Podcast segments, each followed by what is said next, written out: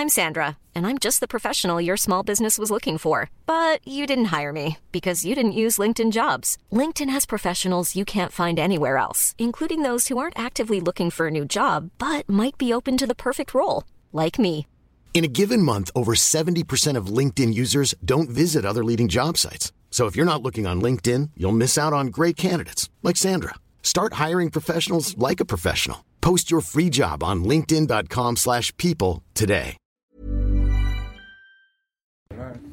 16 heures passées de, allez, bientôt 55 minutes. Merci encore de votre fidélité. Très heureux de vous retrouver pour ce nouveau numéro de Punchline. On est avec Gabriel Cluzel. Bonsoir, ma chère Gabrielle. Bonsoir, Patrice. De la rédaction de Boulevard Voltaire. Tatiana Renard-Barzac. Bonsoir, Patrice. Tatiana, éditorialiste politique. Jean-Sébastien Ferjou, directeur d'Atlantico. Pile poil, à l'heure, comme d'habitude. Quel sens du timing, cher ami. Et, Et le présentateur balance. Vous voulez créer une chaîne YouTube? Jean-Sébastien Ferjou nous rejoint Allez, j'appelle tout de suite Serge Nézard. Et, et Karim Zerebi, qui est consultant CNews. Bonsoir à tous les quatre et merci d'être euh, avec nous. Dans un instant, la Minute Info. Mais juste avant, eh bien, Emmanuel Macron, vous le savez, qui était hier et aujourd'hui du côté de Bruxelles, il s'est même lancé dans un marathon diplomatique, puisqu'il y a bien sûr ce Conseil européen, c'est-à-dire le dernier Conseil européen d'Emmanuel Macron, avec sa casquette de président de l'Union européenne. Il doit enchaîner avec euh, eh bien, le G7 en Allemagne, puis il enchaînera avec euh, le sommet de l'OTAN à Madrid. Ce sera jusqu'à jeudi prochain, de Bruxelles à Paris, un leitmotiv construire, bâtir. D'après le président, ça marche au niveau européen. Et devinez quoi? Ça va marcher aussi en France. Il a pu m'arriver qu'on me reproche d'avoir trop de pouvoir, euh, parce que des majorités trop claires. Euh, la France est dans une situation parlementaire qu'elle a connue, euh, d'ailleurs, en 1988, peu de choses de différence, mais elle est surtout affreusement banale au niveau européen. Sur l'ensemble des États membres, il y en a une vingtaine qui ont des gouvernements de coalition, certains avec 5, 6, 7 partenaires, ou d'autres qui agissent en gouvernement minoritaire. Donc je ne crois pas une seule seconde. La question qui nous est posée à tous, dirigeants européens, dans des pays, on le voit bien, où les divergences montent, parfois les extrêmes montent, ce qu'on a vu aussi dans notre pays, ben, c'est de bâtir des compromis pour pouvoir convaincre tout le monde, en tout cas le maximum, obtenir des majorités constructives. La France est-elle euh, vraiment bâtir des compromis? Jean-Sébastien Ferjou, la France est-elle bâtir des compromis?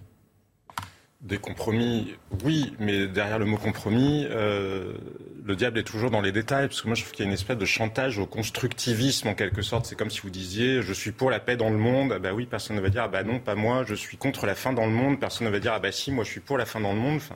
À l'exception peut-être de la Russie qui essaie d'organiser une famine pour euh, pousser un certain nombre d'États à soutenir sa politique en Ukraine.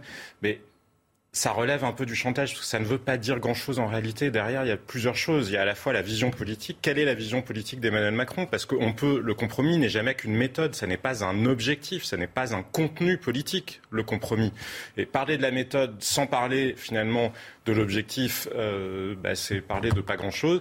Et autre point, il y a aussi toute la gouvernance d'Emmanuel Macron, parce qu'encore faudrait-il qu'il change profondément, parce que construire des compromis au Parlement, c'est une chose, mais si Emmanuel Macron continue, lui ou Alexis Collère ou l'Élysée continue à décider de chacun des directeurs de, cabinet des ministres, on peut toujours nommer des ministres de droite ou des ministres d'ouverture, comme vous voulez, s'ils sont sous tutelle de leur directeur de cabinet ou d'une ou de directeur d'administration centrale qui sont exclusivement choisis par l'Élysée, vous voyez bien que derrière le mot compromis, en réalité, il n'y a pas beaucoup, beaucoup de bonnes intentions de celui qui se montre sous ce visage de bonne intention. La politique intérieure qui s'est euh, une fois encore invitée euh, sur la scène européenne, Tatiana Renard-Braza, qui nous dit euh, qu'il souhaite faire des compromis, ça c'est pas une surprise, mais il nous dit euh, toujours pas comment.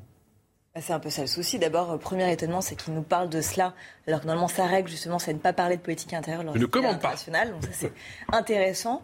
Euh, et c'est vrai qu'il nous avait pas habitués à ça. L'art du compromis, euh, c'est pas celui qu'incarne en tout cas euh, Emmanuel Macron. Et quand on voit là euh, ce qui se profile, euh, quand on voit les oppositions justement qui sont vent debout, parce qu'en fait, ce qu'il a réussi à faire lors de son allocution télévisée, c'est qu'il a rejeté la balle dans leur camp en disant voilà, vous avez 48 heures pour me rendre votre copie.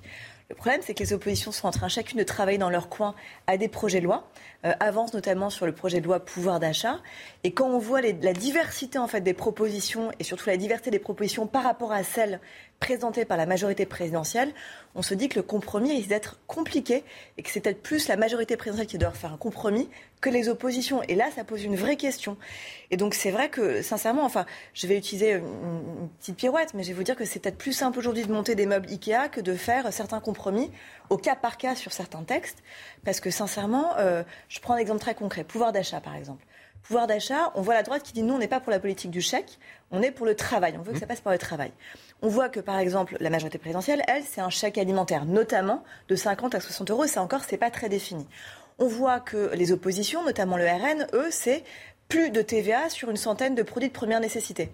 On voit que la Nupes, eux, c'est euh, on fait euh, l'encadrement, on fait pardon, on supprime totalement, on fait la baisse de la TVA euh, sur certains produits. Donc on voit qu'il y a une diversité des propositions et surtout d'approches, mais même philosophiques en fait, qui évidemment recoupent en fait chacun de ces partis idéologiquement parlant, qui vont être compliquées. Pour certains, ça risque d'être des compromissions.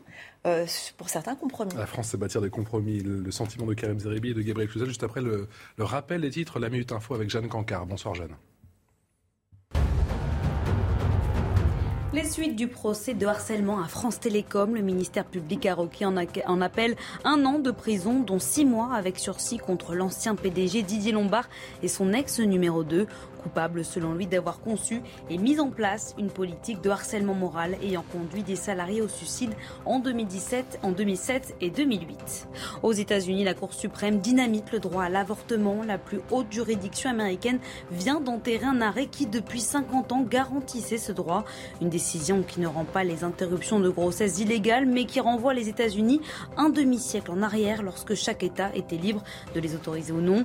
L'ancien président Barack Obama a rapidement réagit et accuse la Cour suprême d'avoir attaqué les libertés fondamentales de millions d'Américaines. Près de 2000 migrants ont tenté ce matin d'entrer dans l'enclave espagnole de Melilla depuis le Maroc. 130 d'entre eux y sont parvenus. C'est la première tentative de ce type depuis le rétablissement des relations diplomatiques entre les deux pays. Karim Zeribi, le président de la République, qui euh, cet après-midi depuis Bruxelles a donc euh, cité les exemples allemands et italiens. Le président de la République qui a dit croire qu'on peut avoir des majorités constructives. Ce que nous ferons, dit-il, avec l'ensemble des partis de gouvernement, de pouvoir bâtir soit des coalitions, soit des accords sur des textes pour avoir un agenda clair. Nous allons faire des compromis. Ben, il y a deux dimensions qui ne sont pas abordées, c'est assez gênant. Euh, la première de celle-ci, c'est le projet. On fait des compromis sur la base d'un projet. Quel est le projet? Quelle est la vision du pays, du président de la République et de sa majorité présidentielle? On a quelques mesures par-ci, par-là. Ça ne fait pas un projet pour la nation française pour les cinq ans qui viennent et pour nous projeter au-delà, car on sait très bien qu'on on ne fait pas de la politique euh, que sur du court terme, même si on peut le regretter, euh, la posture des politiques est plutôt celle-là. Donc, tant qu'on n'aura pas le projet du président de la République et de sa majorité, il sera difficile de dire pour les oppositions comment elles peuvent se positionner. Deuxième élément, faire des compromis, c'est faire des concessions. Le président ne nous a pas habitués à être en mesure de faire des concessions. Et nous avons parmi les groupes politiques à l'Assemblée des groupes qui sont quand même assez campés sur leur position aussi. Ça veut dire que c'est plus que des concessions qui seront attendues de la NUPES et du RN notamment, pour ne citer que ces deux groupes.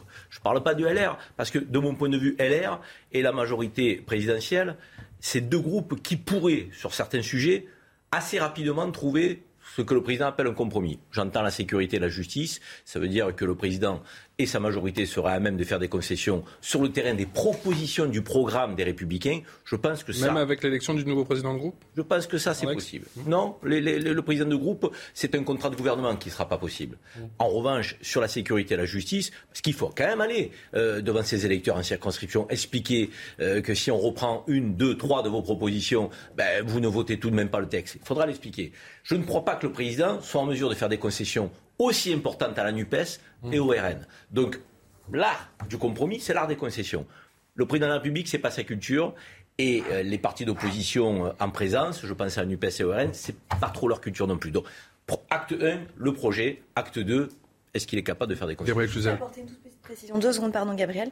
Moi, il me semble quand même avoir entendu entre lignes aujourd'hui, quand le président s'est euh, exprimé, il a dit parler de majorité constructive avec l'ensemble des partis de gouvernement. Hum. Et je pense que cette précision, elle était intéressante. Elle apporte peut-être un début de réponse à, ce que vous dites, euh, Karim, parce que des partis de gouvernement. C'est-à-dire pas le RN, le ni, et, euh, ni la déjà présent Insoumise. C'était déjà présent dans sa déclaration précédente. Oui, oui, bien sûr, mais là, ça le dit en disant pour, hors de question d'alourdir la dette économique et, et environnementale, ce qui était une manière et, Olivier Jaguar l'avait aussi précisé. Et sur sa déclaration de la dernière fois à 20h, souvenez-vous aussi, il a omis le sujet pouvoir d'achat pour évoquer le sujet sécurité-justice. Hum.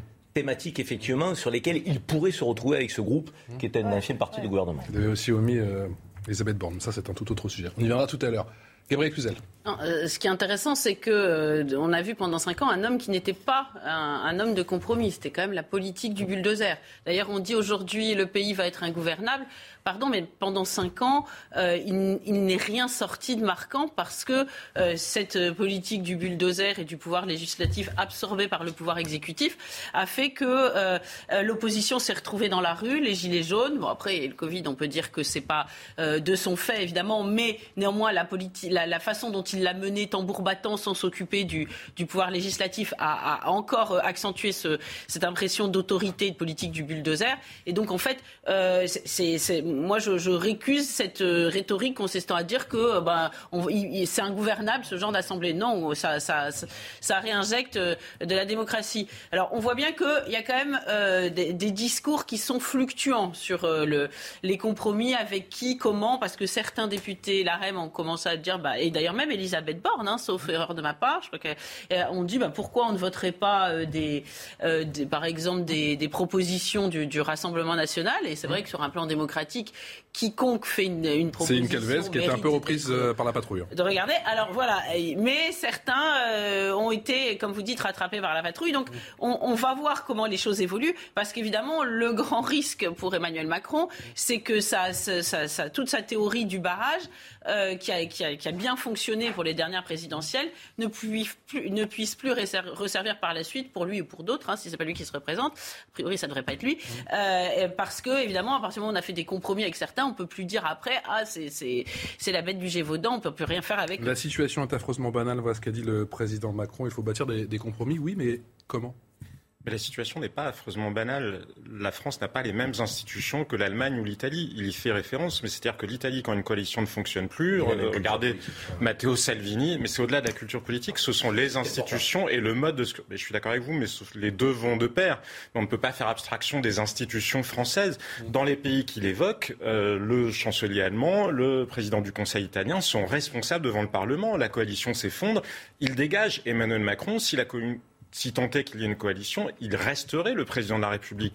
Donc c'est absurde de faire ces, comparaisons. Il n'y a pas, euh, à la limite, il pourrait comparer avec la situation américaine, où parfois il y a des projets de loi, enfin des lois qui sont votées grâce à une collaboration entre les partis quand euh, l'occupant de la Maison Blanche n'est pas de la même couleur politique que euh, la majorité du Congrès et du Sénat. Mais pour revenir sur ce que disait Karim tout à l'heure, même sur des sujets comme la police ou la justice, en, réalité ça traduit cette espèce de maladie française d'obsession pour la loi, comme si tout se jouait dans la loi. À chaque fait divers une loi ou à chaque euh, problème une loi. Mais le sujet c'est pas de voter de nouvelles lois en matière de, justice et, et d'ailleurs de le sujet, c'est la politique pénale qui est mise en œuvre ou la politique de maintien de l'ordre qui est mise en œuvre dans le pays. Mais ça, Emmanuel Macron, il nous a habitués à ce que de toute façon, il a voté des lois qui étaient plus répressives. Hein. Quand vous regardez le bilan législatif d'Emmanuel Macron, il a voté, ou en tout cas la majorité du dernier quinquennat, a voté des lois qui étaient plus répressives. Est-ce que pour autant ça a changé la politique pénale? C'est toujours Éric Dupont-Moretti. Avant Éric Dupont-Moretti, c'était Nicole Belloubet, c'est-à-dire en droite ligne avec la pensée et la politique euh, de Christiane Taubira. Même chose au ministère de l'Intérieur. Le ministère de l'Intérieur, il est co-géré par les syndicats. Donc de toute façon, si vous n'avez pas cette espèce de profonde révolution culturelle française qui concerne aussi bien Emmanuel Macron lui-même, comme on l'a tous dit, sur son tempérament, que le reste finalement euh, des gens qui, sont dans les milieux euh, de gouvernement, rien ne se produira. Donc, deux remarques. J'évoquais la culture quand on parle des Allemands, parce qu'alors, allons-y, euh, poussons euh, euh, la comparaison jusqu'au bout. Entre les organisations patronales et les organisations salariales en Allemagne, donc l'art du compromis, il est cultivé depuis des décennies, pour pas dire depuis toujours. Et, pour autant, on n'est pas dans la même capacité chez nous. On voit bien qu'on est plus dans une approche qui est frontale, qui est celle effectivement du, je dirais, du, du clash permanent. Parce que justement, nos organisations syndicales, salariales et patronales ne savent pas céder des concessions les unes envers les autres, en tout cas pas suffisamment pour avancer sur le terrain euh, social et économique. Euh, sur euh, la, justice et, la, et, la, sécurité, c'est vrai ce que dit Jean-Sébastien, mais il y a quand même une limite, excuse-moi. quand il faut voter des investissements ou des crédits supplémentaires, ça passe par l'Assemblée. or, la LOPSI, qui est une des lois que doit porter de Gérald Darmanin. pas le rôle de la loi, je dis juste que. Ce que je veux dire par là, c'est que c'est là aussi qu'il faut aller chercher des alliances et des majorités. C'est quand on veut dire ce service public, on va lui donner le moyen de, de faire appliquer le code pénal Parlons de la justice, parce que le thème que tu as pris, ça veut dire plus de places de prison, des infrastructures, euh, donc des crédits, donc des effectifs, euh, plus de centres d'éducation renforcés, fermés et autres. Ça passe par l'Assemblée nationale. Et si vous proposez ça au LR, je les vois mal euh, dire non, et même au RN. Alors peut-être que la NUPS pourrait sur ces questions-là effectivement s'abstenir, donc pas voter contre, mais je vois mal LR et, RN sur ces questions-là. Ils souffrent de la même maladie, parce que la réalité, c'est qu'on peut voter des crédits en plus. Si les crédits en plus, ils sont automatiquement absorbés par euh, les gaspillages administratifs euh, qu'on voit dans quasi toutes les grandes administrations françaises. Parce que le ministère de l'Intérieur, son budget augmente depuis des années, comme le ministère de la Santé, comme le ministère de l'Éducation nationale. Et pour autant, l'argent pardon, ne va pas aux gens qui sont sur le terrain et qui ont le plus besoin, que ce soit les policiers, que ce soit les infirmières, que ce soit les enseignants. Donc le sujet, justement, il n'est pas la politique que de se mettre d'accord sur un projet de loi. Il serait une vraie latitude politique donnée, y compris à des partenaires d'Emmanuel Macron. Parce qu'un ministre de l'Intérieur qui ne change rien aux habitudes actuelles, qui continue à gouverner, à co-gouverner, à co-gérer le ministère de l'Intérieur avec les syndicats, idem pour le ministère de l'Éducation nationale, vous pourrez voter toutes les lois nouvelles que vous voulez, vous mettre d'accord sur plus de, sur plus de moyens, ça sera absorbé par les mêmes travers que... Oui, mais, oui, mais vous voyez ce que je veux dire. Si on a des places de prison, euh, peut-être effectivement que Je ne sous-estime pas le rôle de la loi, je vous dis juste qu'il y a tout cet autre volet qu'on sous-estime, et ça c'est une révolution culturelle. Vous compliqué, c'est déjà compliqué, cher Gabriel, je vais reprendre Gabriel, comparaison n'est pas raison, effectivement il a été mal inspiré, le président de la République Emmanuel Macron, de comparer la situation allemande, italienne avec euh, effectivement la France. Il y a une différence d'institution. Non, mais bien sûr, nous avons notre culture propre. Mais est-ce qu'il a le choix? Est-ce qu'il a le choix, très honnêtement? Non, il n'a pas le choix parce que euh, sinon, euh, vraisemblablement, il n'avancera en rien. On peut imaginer de fait que sur les sujets sociétaux, par exemple l'euthanasie, il vote avec la Nupes, avec une partie progressiste du Parlement, et puis sur des sujets euh, euh, plus sécuritaires, euh, voilà, l'immigration, etc. Et là, il cherchait, c'est tenté qu'il le veuille, hein, mais les LR, peut-être même le RN. Je, dirais que fondamentalement, il n'a pas le choix, et c'est dans cette situation qu'ont voulu le mettre les Français. Ils sont très contents quand on voit les sondages. Ils disent que ils sont ravis qu'il n'ait qu'il n'ait plus les points pouvoir. Moi, je pense qu'on a un petit peu sous-estimé l'effet. On n'en parle jamais. L'effet de la, de la, de la crise sanitaire, au-delà des controverses de vaccins, pas vaccins, etc. Mais les gens se sont dit tout d'un coup, en fait, on peut nous mettre sous clé, sous cloche, euh, et, sans que euh, euh, finalement grand monde soit concerté. les, pensez qu'ils sont rassurés, les Français Moi, je pense qu'ils sont rassurés. vague du eh ben, retour bah, du pass je, vaccinal. Je pense qu'en tout cas, il y, a eu, cette impression très forte que ce, gouvernement pouvait faire de 60 millions de Français ce qu'il voulait. Et aujourd'hui, ils se sentent rassurés, paradoxalement, mais c'est comme ça, de voir ce gouvernement un peu paralysé dans son action. Euh, bah, trois choses. Moi, je pense que d'abord, euh, on l'a vu lors du Covid, l'union nationale, c'est très compliqué en France, même sur des sujets pourtant qui devraient être une évidence. Hein. on l'a vu euh, pendant ce, pendant ce Covid. Deuxièmement, je pense que c'est pas par hasard, même si évidemment c'est tout à fait dicté, ça je le, le nie absolument pas, par l'urgence de la situation, la loi pouvoir d'achat et le projet de loi sur le, le climat. Ce sont deux sujets par ailleurs assez quand même consensuels, c'est-à-dire que tout le monde s'accorde sur l'urgence de la situation. Et donc, on voit mal comment on ne pourrait pas arriver à des compromis parce que ceux qui renonceraient à ces compromis seraient les premiers pointés du doigt parce qu'ils sont quand même là euh, par, euh, pour représenter justement les Français mhm. et pour essayer, essayer, justement de servir leurs intérêts. Et troisième chose, ça me mène à cela. Certains partis, notamment le RN, n'ont pas arrêté de nous expliquer que c'était des oppositions constructives et qui seraient justement dans la défense de l'intérêt des Français. Ce qui va être intéressant aussi, c'est de voir qui s'oppose et qui arrive à s'imposer. Je m'explique. On voit par exemple la NUPES et notamment la France Insoumise, qui est très décrié pour sa radicalité euh, et qui, là, pour l'instant, dans une opposition assez, assez forte par rapport aux positions du gouvernement et par rapport justement à un compromis possible. On voit le RN qui est dans une entreprise de dédiabolisation, qui même en termes d'image a fait son entrée à l'Assemblée cravaté, euh, costumé, etc. Et qui parle d'opposition constructive. Et sur le fond et sur la forme, le souhait de vraiment montrer qu'ils peuvent être un parti de responsabilité. Et ça, ça va être très intéressant de voir justement entre ces deux partis-là, notamment, qui s'opposent et qui s'impose comme quelqu'un de responsable, parce que je pense que justement, euh, la gauche radicale a peut-être à perdre dans cette histoire aussi s'il reste sur des positions euh, trop obtus et s'il considère qu'il faut. Vous me dites que ce que le RN a fait avec Éric Zemmour pendant la présidentielle ou même pendant les législatives, ils veulent désormais ah bah, le faire avec la France insoumise. À l'Assemblée nationale, bien sûr, et ils sont en train d'essayer justement de marginaliser, bien sûr, et de, de radicaliser. D'ailleurs, c'est cela, pardon, mais euh, une aparté de secondes. C'est ça qui a coûté en fait à Jean-Luc Mélenchon. Quand vous analysez le vote des législatives, qu'est-ce qui mmh. s'est passé? Jean-Luc Mélenchon est dans la radicalité absolue. C'est son fonds de commerce. C'est comme ça d'ailleurs qu'il attire les gens qui sont en colère avec un vrai programme du fond, hein, ça évidemment, bien sûr. Mais du coup, cette ligne de crête-là, quand ils n'arrivent pas à la tenir, les gens prennent peur et du coup partent vers quelqu'un qui a l'air moins radical, en l'occurrence Marine Le Pen, qui a joué à fond la carte justement de la bienveillance, de l'écoute et beaucoup moins de la radicalité, qui a tenu ses troupes par rapport à ça. Et donc ça, je pense que c'est là où il faut que LFI fasse attention parce qu'ils ont à perdre à ce sujet.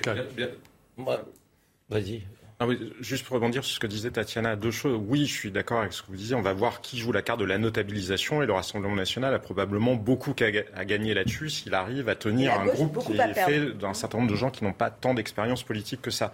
Après, sur les sujets qui sont dits des évidences qui seraient évidences en termes d'union nationale, il y en a très peu en réalité, parce que le diable est toujours dans les détails. Gabriel évoquait les questions euh, sanitaires. Non, il n'y avait pas d'évidence euh, absolue, parce ah que bah ça, ça va être le troisième sujet, bien sûr. Non, mais parce qu'il peut y avoir des hiérarchies et des priorités. La politique, c'est ça. si on priorise les, libertés publiques ou si on priorise une espèce de souci de sécurité absolue, ce n'est pas la même chose.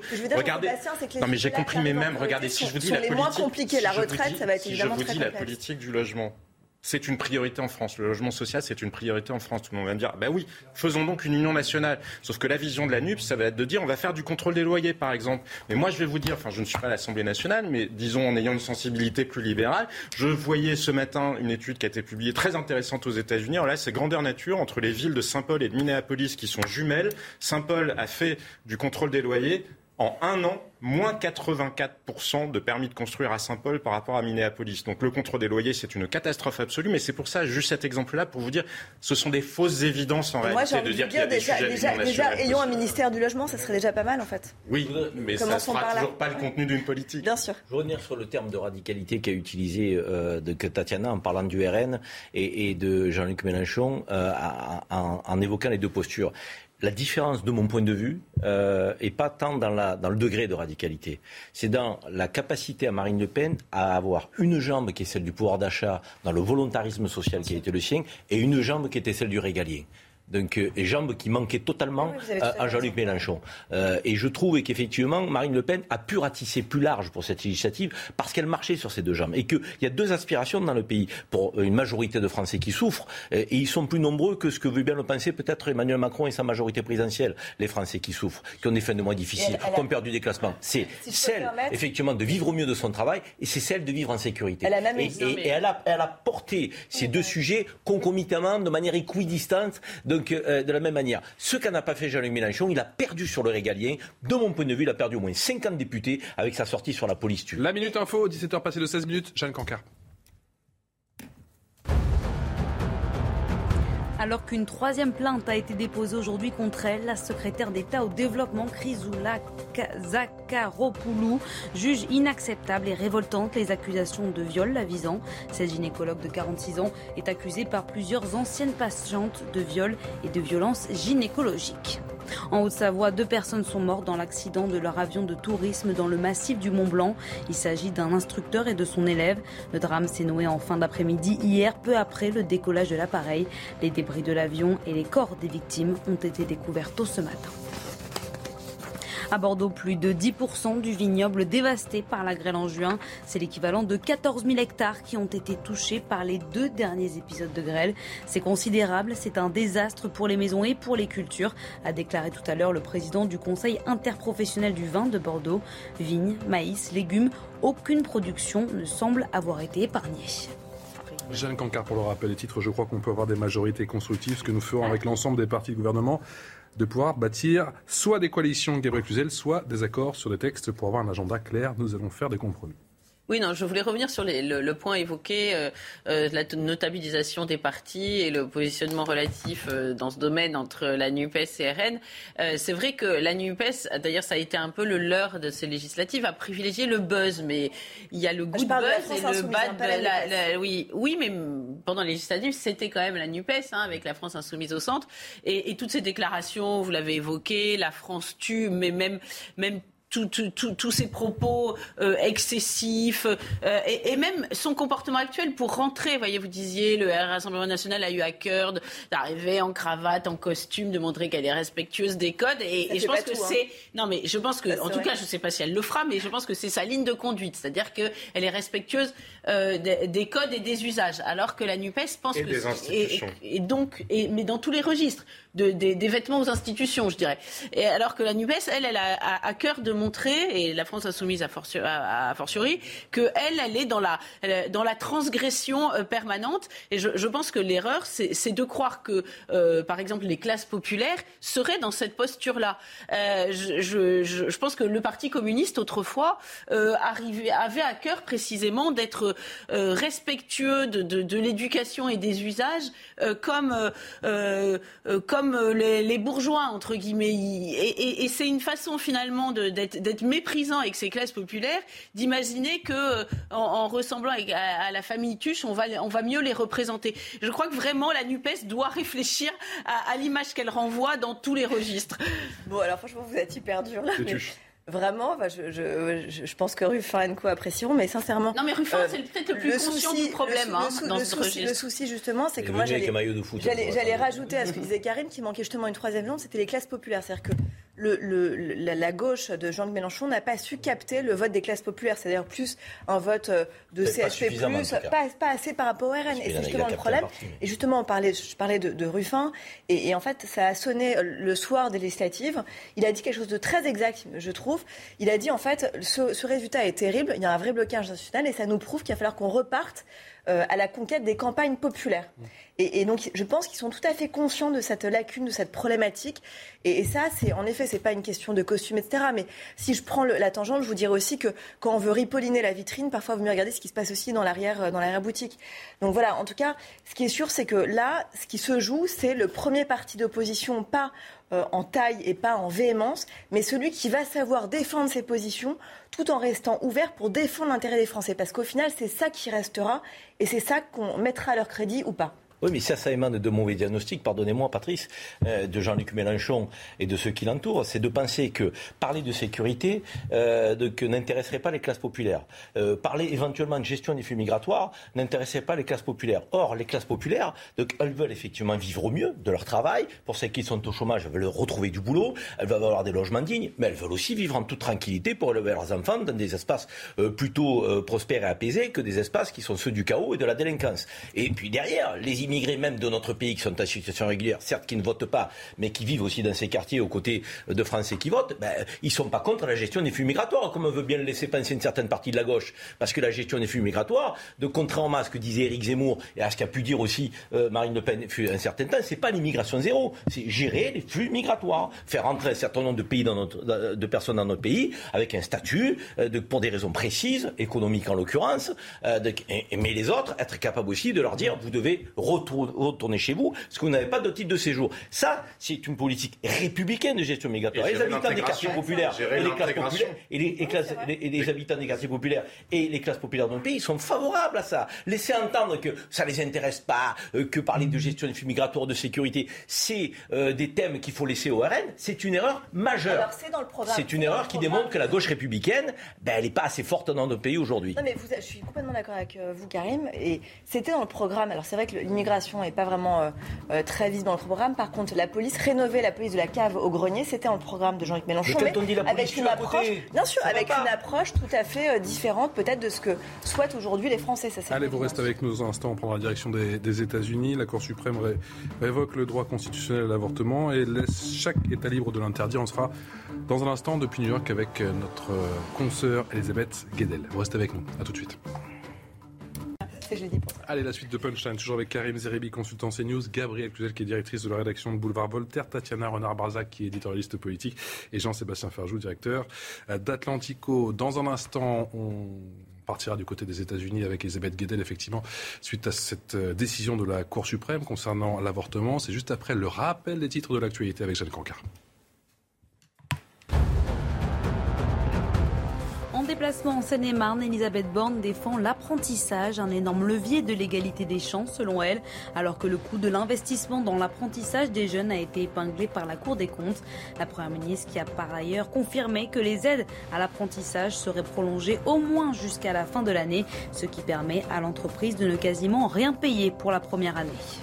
L'inflation devrait encore continuer d'accélérer en France pour atteindre 6,8% sur un an en septembre, un taux qui restera en place durant les derniers mois de l'année selon les prévisions de l'INSEE, ce qui amputerait le pouvoir d'achat des ménages de 1% en dépit des mesures de soutien public déjà annoncées ou bientôt en place. Les syndicats de la SNCF ont choisi la veille des grands départs de vacances d'été pour lancer une grève. Ils vont se mobiliser mercredi prochain pour réclamer des hausses de salaire face à une inflation qui s'envole. En outre, l'ouverture à la concurrence et 8 ans de gel de salaire, tout le monde se demande à quelle sauce il va être mangé, a déclaré le secrétaire fédéral Sudrail. Selon les syndicats, les cheminots sont durement touchés par l'inflation et subissent de plein fouet un fort recul de leur pouvoir d'achat. Jeanne Cancard pour le rappel des titres de l'actualité. Dans Punchline sur CNews, on passe en plus tarder aux États-Unis avec cette euh, Cour suprême qui révoque le droit euh, constitutionnel à l'avortement, ce qui laisse chaque État libre de l'interdire. Bonsoir, ma chère Elisabeth Guedel, euh, correspondante de CNews à, New York aux États-Unis. Cette volte-face historique ne rend pas illégal, on précise, les interruptions de grossesse. Hein. Ah oui, l'avortement n'est pas euh, interdit aux États-Unis. En revanche, ce qui est la fin, et c'est historique, hein, c'est la fin du droit garanti à toutes les femmes des États-Unis, quel que soit le lieu où elles habitent, de pouvoir recourir à l'IVG, à l'avortement. Actuellement, 40 millions euh, de femmes aux États-Unis se retrouvent dans des États où l'avortement est interdit, euh, c'est instantané après cette décision de la Cour suprême, ou va être interdit. 13 États actuellement, euh, d'autres, une dizaine, euh, vont certainement suivre. Donc c'est historique, c'est la fin d'un droit garanti à l'échelle nationale. Il n'y en a pas beaucoup aux États-Unis, mais ça, voilà, c'est la fin de, de, 50 ans de ce droit. ce sont les conservateurs au sein de la Cour suprême, hein, les six juges les plus conservateurs qui ont pris cette décision, cinq juges, pardon, cinq juges, et c'est surtout euh, ces juges qui ont une lecture littérale de la Constitution. Ils disent que si la Constitution ne parle pas d'avortement, eh il n'y a pas de droit euh, à, l'avortement euh, garanti. Donc, c'est cette interprétation littérale, et on le voit de plus en plus dans les décisions prises par la Cour suprême, qui domine actuellement aux États-Unis. Elisabeth Guedel, qu'on va retester la connexion. Elisabeth, c'est une décision euh, qui était attendue, on le sait aux États-Unis, puisque c'est vrai que ça faisait quelques semaines que eh bien, euh, ces débats justement faisaient les, gros titres là-bas.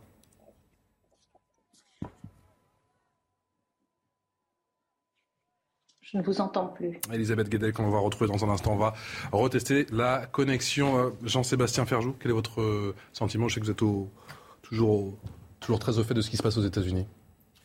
Bah, effectivement, comme euh, Elisabeth Guedel le disait, ce n'est pas une interdiction de l'avortement. Simplement, certains États pourront, s'ils le souhaitent désormais, euh, l'interdire. Je ne suis pas certain que ça changera beaucoup en réalité, parce qu'il y a des États où, qui sont tellement hostiles à l'avortement, qui avaient mis des législations qui étaient euh, très dures contre l'avortement, mmh. et où de facto, il était très difficile d'ores et déjà pour les Américains de se faire, euh, de se faire avorter. Il y a 26 États, me semble-t-il, sur les 50 États américains, qui ont dit qu'ils voulaient suite, enfin dans l'hypothèse de cette décision qui a été prise aujourd'hui, qu'ils durciraient leur législation euh, sur l'avortement, notamment les États du Sud. Après, quand vous regardez, la situation aux États-Unis est très contrastée, parce qu'il y a aussi des États qui sont très libéraux en matière d'avortement. Par exemple, la Virginie. La Virginie est un État qui permet d'avorter quasiment jusqu'à six mois. les États de la côte est américaine, la Floride, le Maine, etc., sont des États où on peut avorter bien plus longtemps que n'importe où ailleurs, enfin, mm. dans un délai bien plus important que n'importe où ailleurs en Europe. Donc c'est une situation qui est très contrastée. Moi, ce que je trouve profondément inquiétant, c'est, je vous dis pas tellement cette évolution juridique, parce que je ne crois pas qu'elle changera grand-chose. En revanche, derrière ça, il y a autre chose. Il y a les États qui interdisent l'avortement et qui se sont mis en tête potentiellement d'utiliser contre les femmes qui auraient recours à l'avortement leurs recherches sur Internet.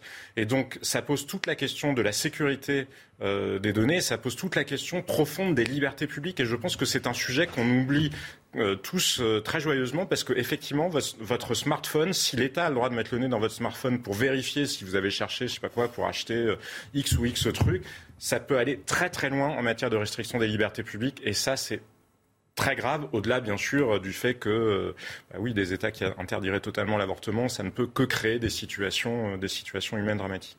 L'ancien président démocrate Barack Obama qui euh, vient de réagir, il accuse la Cour suprême d'avoir, je le cite, attaqué les libertés fondamentales de millions d'Américaines. On a retrouvé la connexion avec Elisabeth Guedel. Elisabeth, on le voit sur ces images qui nous parviennent en direct depuis Washington, justement. Bon nombre de femmes et d'hommes sont en train justement de se rassembler pour contester cette décision. Oui, vous le voyez sur ces images, la Cour suprême qui a été barricadée hein, avec euh, des grilles en prévision euh, de cette annonce, puisqu'il y avait eu des fuites dans la presse que euh, la Cour suprême s'orientait vers la fin de ce droit à l'avortement. donc il y a des manifestations.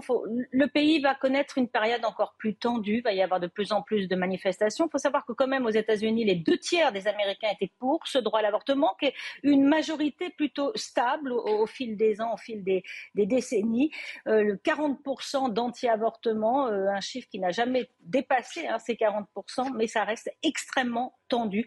Donc on va, on va connaître euh, cette période-là, euh, déjà un pays très divisé. On s'y attendait hein, depuis Donald Trump, qui avait promis de nommer des juges qui reviendraient sur ce droit à l'avortement. Il a nommé trois juges, trois conservateurs en seulement quatre ans de présidence. Donc, eh bien voilà, c'est le résultat. Promesse tenue, on s'y attendait. Ça faisait deux ans donc que euh, les associations de défense des droits à l'avortement, des droits des femmes euh, s'attendaient à cela. Et la Maison-Blanche, évidemment, euh, Joe Biden, qui devrait intervenir, qui compte s'adresser à la nation d'ici ce soir. Merci beaucoup, Elisabeth. Elisabeth Guedel depuis New York, en direct pour CNews. Tatiana Renard-Barzac, c'est l'un des effets, c'est, on peut dire, l'héritage de Trump qui avait nommé justement trois juges à, cette Cour suprême.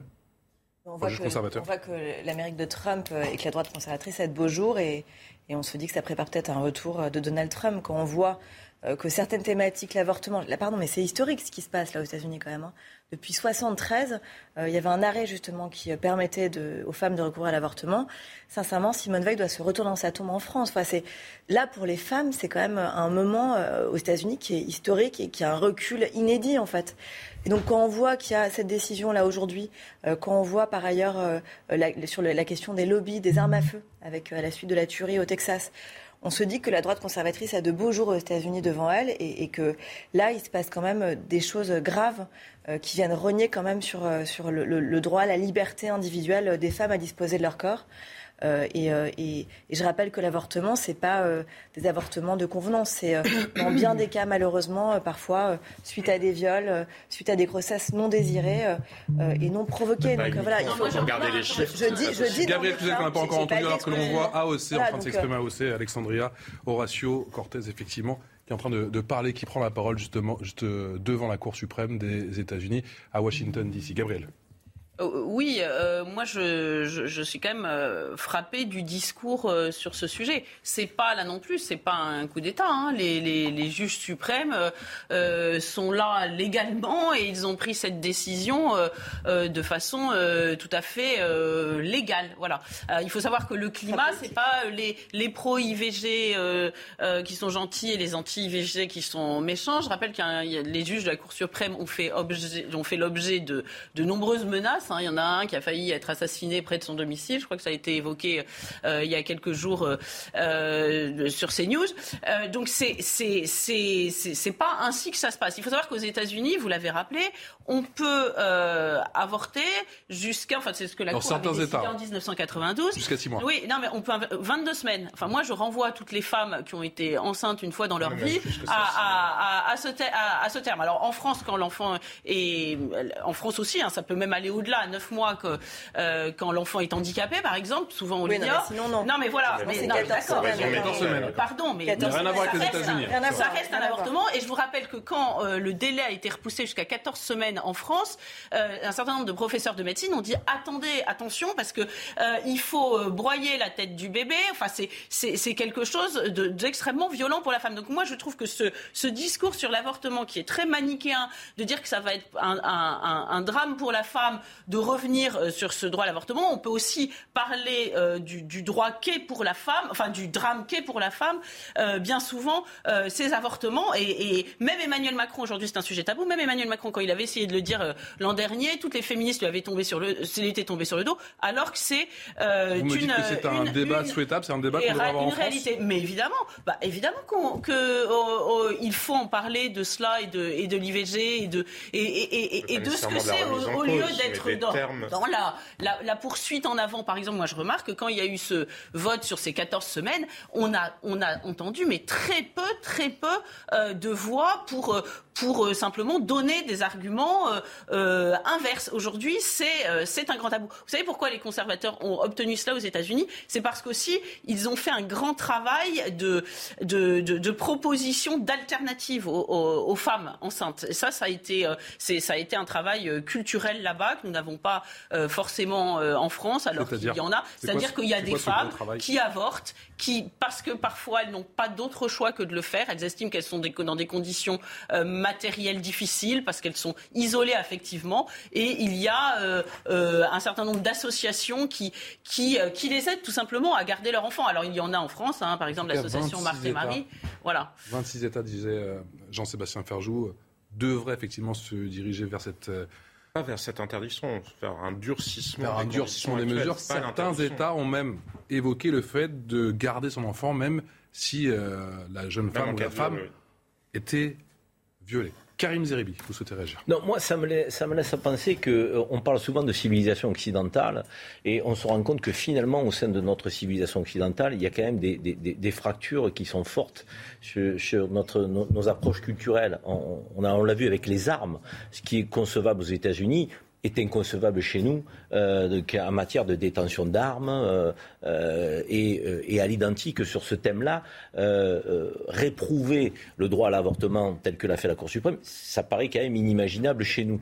Euh, donc ça veut dire qu'il y a quand même un fossé euh, au sein de cette civilisation occidentale, un fossé culturel euh, qui en existe et qui, est, et qui est fort euh, donc, au sein de, de, de, de notre... C'est pour ça que quand on Il a raison, Jean-Sébastien, c'est le cas en Europe oui, mais c'est pour on ça qu'il faut le droit irlandais, le droit polonais, le prudent droit- Quand on parle de civilisation occidentale face à d'autres civilisations, c'est plus complexe que ça. À l'intérieur de notre civilisation occidentale, on a quand même des débats qui sont des débats civilisationnels, pour reprendre le terme, donc, qui existent. Donc on n'a pas Karim, civilisation- non, mais Karim, si, regardez- Si je peux aller au bout, si peux aller après, tu, tu reviendras. Mais j'ai un autre, euh, euh, une autre chose à dire, un autre point à le soulever.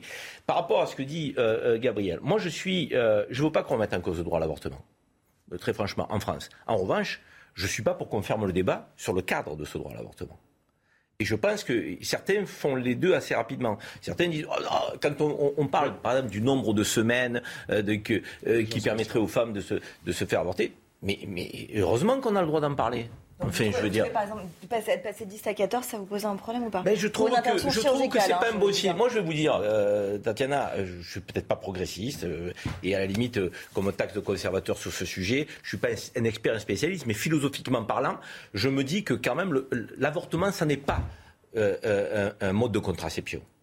Ah, mais- Non, mais il faut aussi qu'on remette les choses à leur place. femme ne le De- voit comme Oui, ça mais et que c'est une douleur il- absolue pour une non, mais femme qui doit une douleur absolue, mais il Voilà. faut peut-être aussi redire effectivement qu'il y a des situations qui doivent permettre ce droit à l'avortement. Ces situations, il faut les poser. Ce cadre, il faut le poser, le rappeler. On a le droit d'en débattre dans une démocratie euh, de- qui est mature. Après, euh, de- ça n'est pas le remettre en cause, mais c'est aussi dire qu'on ne peut pas faire tout et n'importe quoi avec ce droit à l'avortement.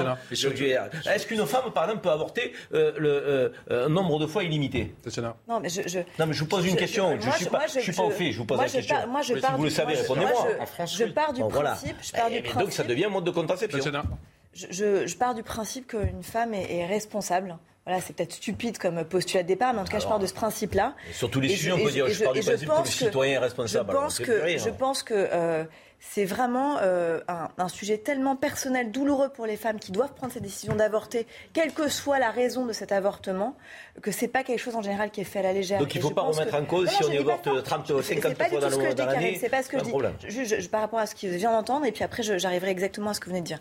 Et par ailleurs, pour ce qui est par exemple de l'avortement, euh, du choix d'avorter quand on a fait une biosynthèse et qu'on se rend compte que par exemple on a un enfant euh, qui est handicapé ou trisomique, c'est là aussi un vrai sujet extrêmement douloureux pour la femme et pour le couple. Enfin, c'est vraiment un sujet euh, très, très, euh, très grave et très important. Mais juste pour, pour, euh, dire, pour finir par rapport à ce que disait Karim, bien sûr qu'il faut pouvoir discuter du cadre, des conditions, des délais, de l'intervention chirurgicale, médicamenteuse, bien évidemment. Et même d'ailleurs discuter de l'intervention médicamenteuse, parce que pour ceux qui ne le savent pas, prendre un médicament, c'est pas juste on prend un médicament et puis voilà, c'est fini. C'est pour certaines femmes, c'est absolument dramatique de devoir mettre fin ainsi à la vie d'un enfant qui est dans son Moi, je trouve ça tout à fait intéressant. une vraie question. et je suis complètement d'accord avec vous. Et je pense précisément que euh, aujourd'hui, comme c'est un tabou, euh, on ne veut pas dire que c'est un drame. Et moi, je, je reste persuadée que déjà les femmes ont le droit de le dire. Moi, j'ai rencontré des femmes qui m'ont dit bah, j'ai vécu mon avortement comme un drame, mais comme aujourd'hui euh, c'est vécu euh, comme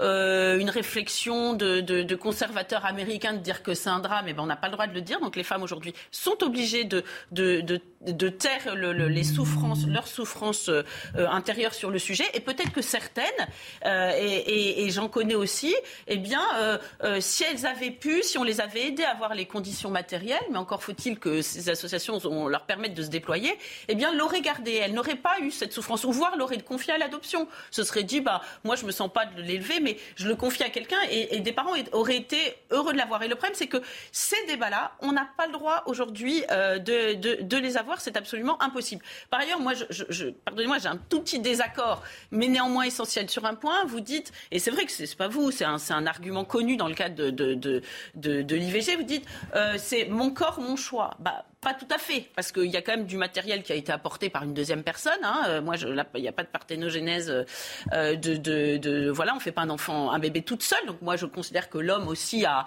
a, le droit de citer. Et puis, c'est pas son corps. Nous, nos enfants, nous avons toutes les deux nos enfants, ils ne sont pas nous, ils ne nous appartiennent pas. Donc, je, trouve cette, phrase indigente. Elle ne rend pas compte de la réalité. Enfin, c'est pas la vôtre, hein, encore une fois, c'est pas pour, c'est la phrase ce qu'on dit dans ce, dans ce cas-là, mon corps, mon choix. Ben non, c'est le corps d'un bébé, c'est pas. Donc ça peut pas être complètement. Et je vous laisse répondre à Gabriel dans un instant, juste après la, la minute info. C'est avec Jeanne Cancard.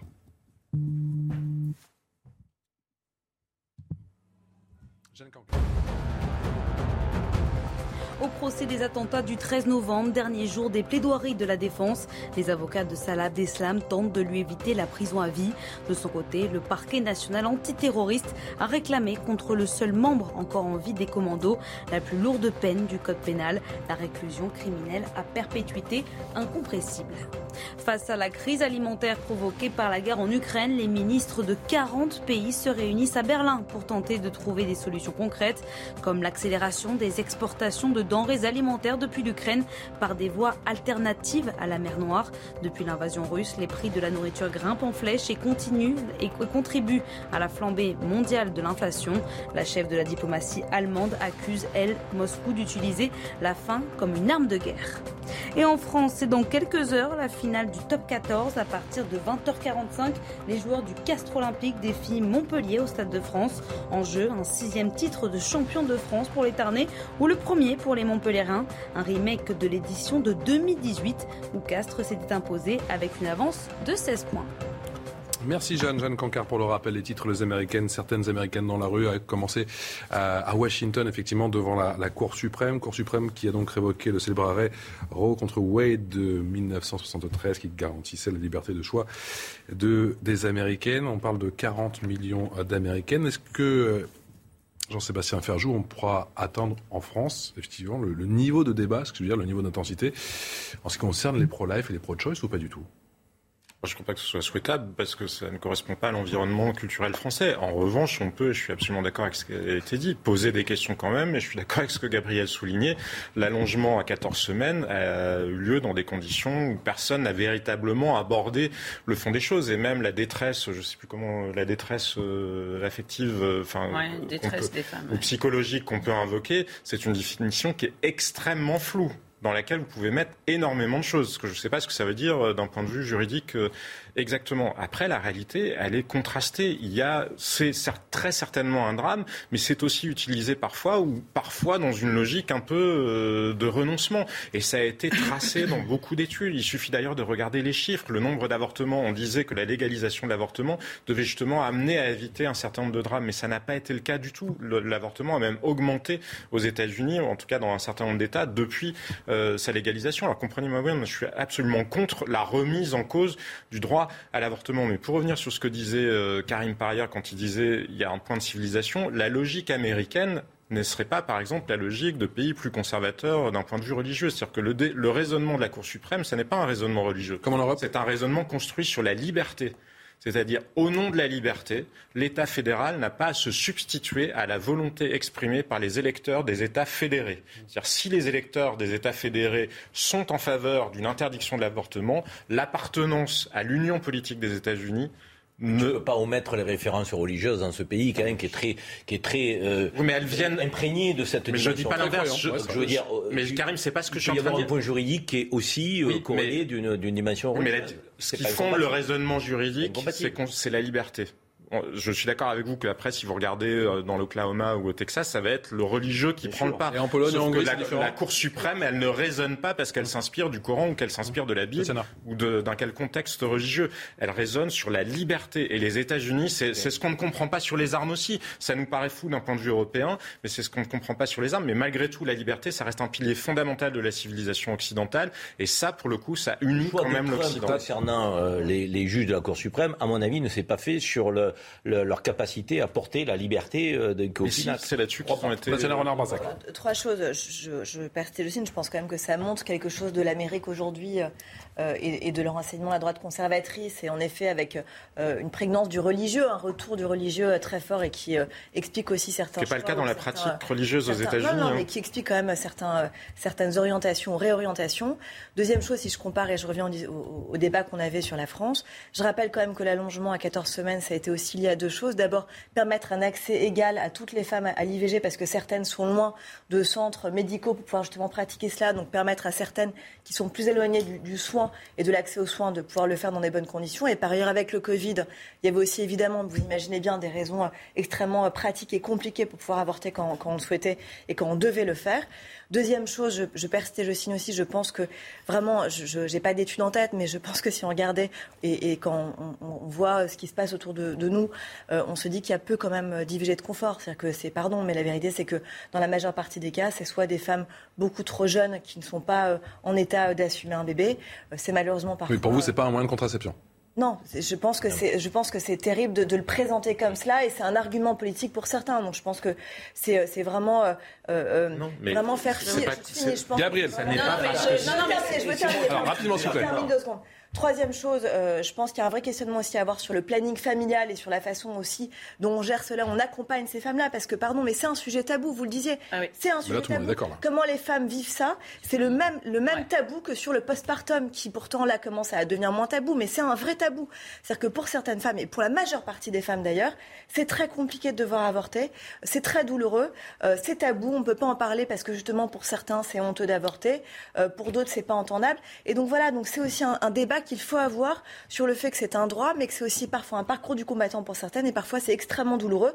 Et je finis encore plus quand, on l'a vu encore quelques années, certains viennent s'enchaîner dans, des, euh, dans, des, dans des lieux euh, d'IVG pour essayer de faire l'obstruction à certaines IVG. Gabriel Carré, il ne reste que deux minutes. Non, mais comme je, suis d'accord sur certains points, mais sur le planning familial. Et, je suis assez heurtée que finalement on occulte cette souffrance de certaines femmes parce que on n'a pas le droit de dire que c'est un drame. Parce que si on disait que c'est un drame, on dirait bah il faut chercher à l'éviter. Et or, on ne, on ne cherche pas à l'éviter parce que malheureusement l'IVG est devenu un un, étendard idéologique. Et donc c'est c'est quand même un peu surprenant. Et donc les femmes vivent ça. Vous parliez de la pilule, euh, enfin de la, pas, de la pilule, de, de, de, de la méthode médicamenteuse. C'est pas neutre. Hein. Il y a des, des femmes qui, qui, qui vivent une hémorragie épouvantable. Et puis je vous passe les détails euh, parce qu'on ne les a pas prévenus, parce que on ne veut pas on, on, ne veut pas parler de cela comme un drame. Voilà, encore une fois, il faut le banaliser parce que euh, ce serait faire le jeu des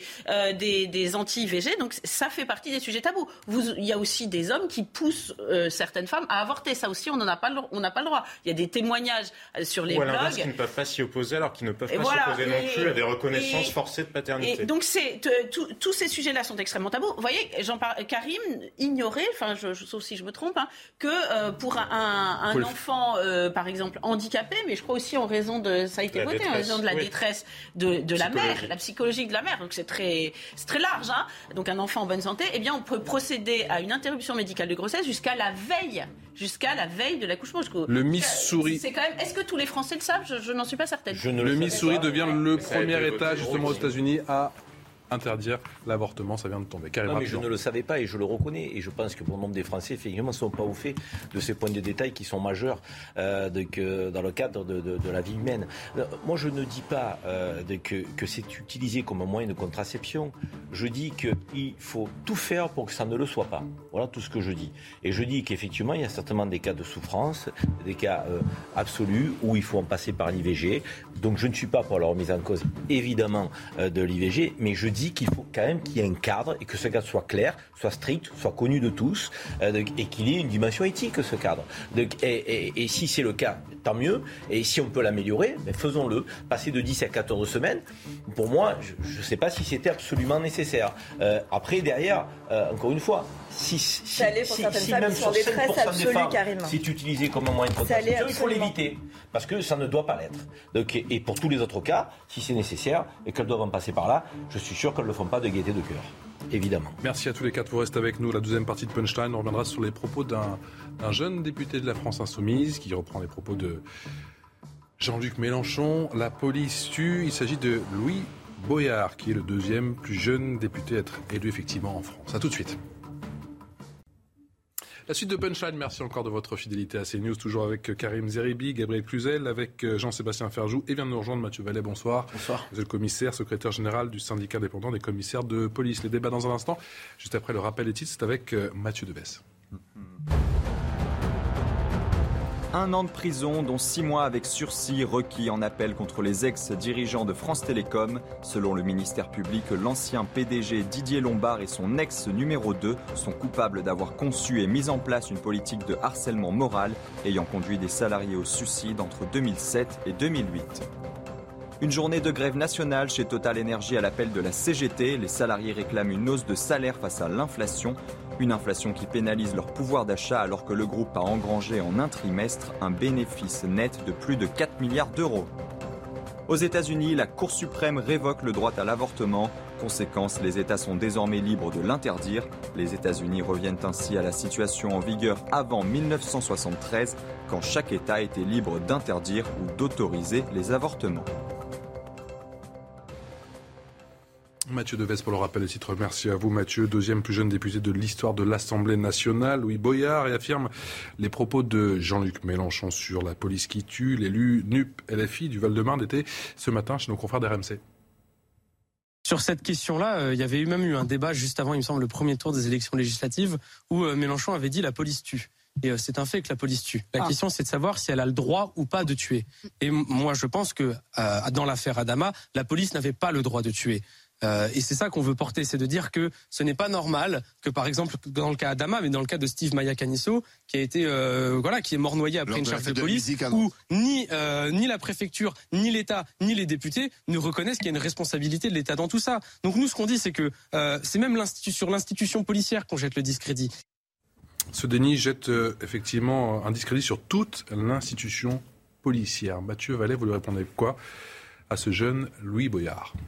Bah, moi, je suis pas étonné. Euh, Monsieur Luber, c'est un ancien voyou. Il avait reconnu euh, sur euh, C8 qu'il avait dealé. Donc, on sait que le parti de M. Mélenchon, c'est le premier parti des voyous de France. Enfin, à chaque fois, on a une parole pour les voyous et pas pour les policiers.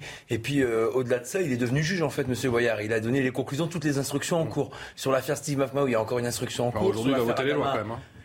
Aujourd'hui, il va, il va, faire les lois, il va les voter. Ah oui, oui. Bah, enfin, il va pas encore décider en tant que juge au nom du peuple français pour rendre des condamnations ou pas. Et puis, il n'est pas encore juge d'instruction. Enfin, dans le régime totalitaire, peut-être qui rêve à la euh, vénézuélienne, peut-être que tous les mains euh, consentent les pouvoirs, la justice, le législatif et tout ça. Mais en tout cas, non, c'est désolant. Et puis surtout, c'est les voyous qui tuent, c'est pas la police qui tue. Les voyous qui tous les jours percutent nos collègues sur des refus d'obtempérer, les voyous qui tous les jours n'hésitent plus à utiliser la violence, notamment on l'a vu à Saint-Denis contre des policiers municipaux qui faisaient leur travail et qui rassuraient les gens et qui prenaient attache avec les commerçants. Et surtout, vous savez, sur cette affaire de la police qui tue, mmh. c'est clairement pour la cuvée électorale 2022. Enfin, il y avait déjà son patron qui avait fait le coup euh, il y a deux mois, ce qui, à mon avis, euh, leur a coûté quand même pas mal de difficultés, puisqu'on voit bien que les Français, à 72%, même à 80%, sont dans la soutiennent leur police. Et donc, c'est ça qui est le plus désolant dans cette histoire. Est-ce que c'est représentatif, d'après vous, qui êtes sur le, terrain, d'un certain sentiment des, de certains jeunes aujourd'hui en France en ce qui concerne la police? Non, mais les jeunes, vous savez, euh, on a plus de 24 000 candidats qui se présentent au concours de gardien de la paix pour en moyenne 2 euh, 000 ou 3 000 places. Et c'est pas euh, des personnes de 70 ans, même si on a une réserve opérationnelle qui va permettre aux gens d'avoir un travail en plus d'être dans la police, qu'on a à rougir des faits. En fait, c'est des vieux prismes et des vieux réflexes de tocard de la politique que de dire ça? Il a 22 ans, il emploie déjà des méthodes de tocard, à savoir que la police tue. Enfin, c'est quand même bien triste ça. Et puis en plus, c'est pas la réalité. Mais je vous dis, je suis pas étonné. C'est toujours un mot pour les voyous, jamais pour les policiers. Et puis en plus, il est devenu criminalistique, monsieur euh, Louis euh, Boyard. Boyard, pardon, j'ai du mal à dire le nom des gens qui nous détestent, c'est à chaque fois qu'ils crachent notre institution. Et il est devenu criminaliste, il nous explique que sur les refus d'obtempérer, il faut tirer dans les pneus. Mais il faut l'expliquer à ce monsieur que d'abord, euh, quand on tire dans les il pneus, parlait du refus d'obtempérer, voilà. Oui, bah, Avec cette... ça, ça échappe à personne, mais non mais cette jeune femme qui est décédée. Sur le refus d'obtempérer, oui, mais enfin. Bah, c'est non, non, c'est juste pour, pour, pour préciser. C'est une jeune femme qui est décédée parce qu'elle a pris une balle dans la tête. Pas de souci. Donc, pour terminer mon propos, euh, il faut lui expliquer à ce monsieur qui n'est pas criminalistique que, euh, en fait, quand on tire dans les pneus, ça n'arrête pas le véhicule et ça n'empêche pas que des policiers soient fauchés, blessés, voire tués sur des refus d'obtempérer. Si c'était la recette miracle, ça ferait longtemps qu'on l'aurait appliqué. Et puis, s'il est un fervent défenseur de l'état de droit et qu'il est très attaché à la procédure pénale dont il bafoue les règles, hein, puisqu'il nous donne déjà les conclusions d'enquête qu'il ne connaît absolument pas et pour lesquelles il n'a jamais été partie civile ou même partie prenante dans les euh, instructions, eh ben, il comprendrait que quand on enregistre une défense, on fait ce qu'on appelle un tir réflexe. Donc on n'a pas le temps de viser, on n'a pas le temps de savoir euh, exactement où euh, on va pouvoir faire les choses. C'est quand on a un danger imminent qui va mettre en péril notre vie et celle des autres que les policiers en fait utilisent en dernier recours la force pour protéger leur vie. Mais vous me direz, un policier mort, c'est peut-être beaucoup plus satisfaisant pour ce parti plutôt qu'un voyou qui voudrait tuer un policier et qui malheureusement perdrait la vie ou ses passagers parce que c'est lui qui cherche à tuer des policiers, pas des policiers qui cherchent à tuer des Cluzel, c'est un fait que la police tue, elle ne tue pas tous les jours, mais ça arrive tous les ans. Voilà ce que dit Louis Boyard. La question, c'est de savoir si elle a le droit ou pas. Et de nombreuses fois, non, la police n'avait pas le droit de tuer. Cette rhétorique a-t-elle aujourd'hui un certain écho auprès de notre jeunesse? Euh, moi, surtout, ce qui me paraît euh, extrêmement grave, c'est que là, on ne défend pas la police. Hein, il faut se rendre compte de ça. C'est pas la police en tant que corporation. La police, celle qui défend les citoyens. Donc, s'il n'y a plus de police, c'est nous qui serons euh, en prise directe avec, avec les délinquants. Donc, c'est, c'est, c'est, il faut quand même que les, Français se rendent compte de ça. Moi, je suis vraiment extrêmement heurté qu'un, qu'un, qu'un député, un jeune député, ça augure quand même assez mal de la suite, puisse faire ce, ce, ce, genre de sortie. C'est une réflexion de chef de bande.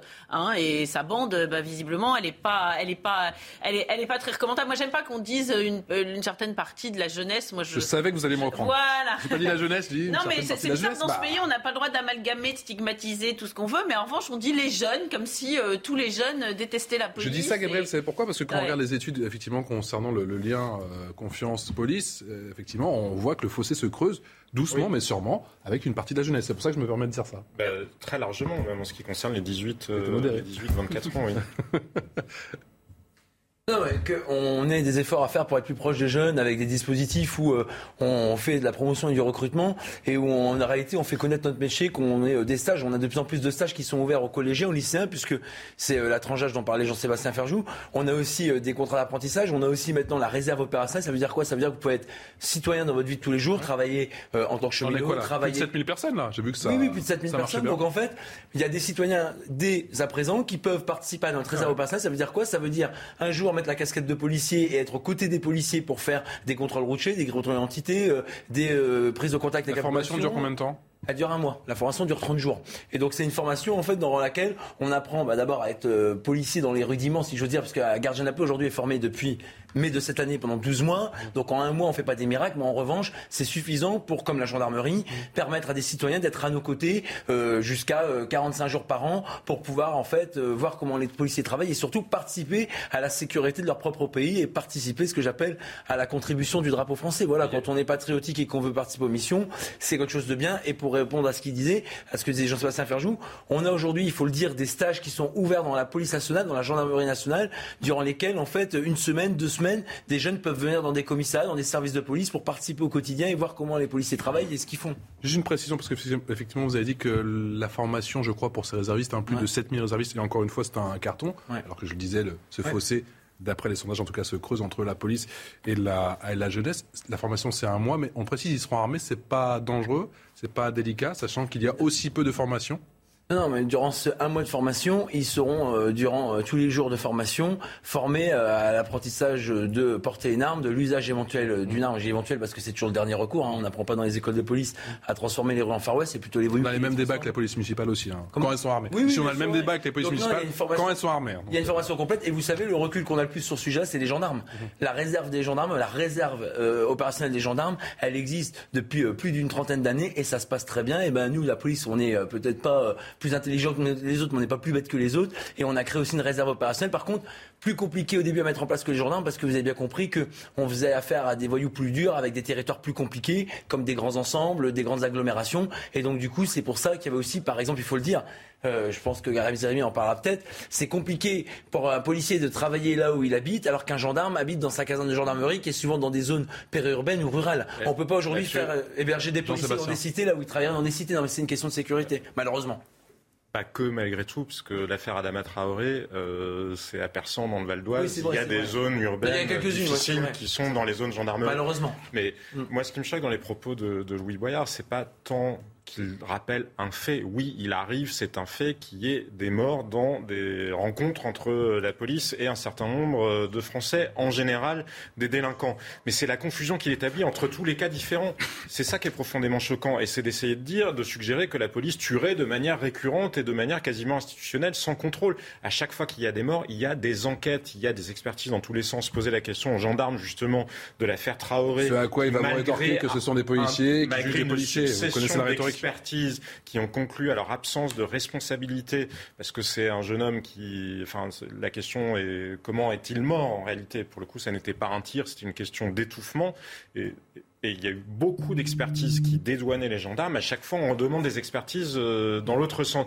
Mais là, ils confondent tout. Ils confondent parce que les chiffres qu'il y a chaque année, sur les 15 à 20 personnes qui meurent euh, chaque année, c'est tout aussi bien des forcenés qui se suicident quand la police intervient que euh, des accidents de la route dans le cadre justement d'une poursuite, que des gens qui ont véritablement été tués par la police. Alors oui, bien sûr, il faut des enquêtes sur des cas comme Steve Mayakaniso, ou il faut des enquêtes sur le cas Cédric Chouva, et bien sûr que ce sont des drames absolus et que personne ne peut considérer qu'il est justifié qu'un contrôle de police se traduise par ça. Mais c'est une infime minorité. C'est un pouillème du nombre de contrôles qui existent chaque année dans le pays. Et la confusion qu'introduit Luc Boyard, comme celle qu'avait introduite avant lui euh, Jean-Luc Mélenchon, c'est qu'il remet en cause la légitimité totale de la police.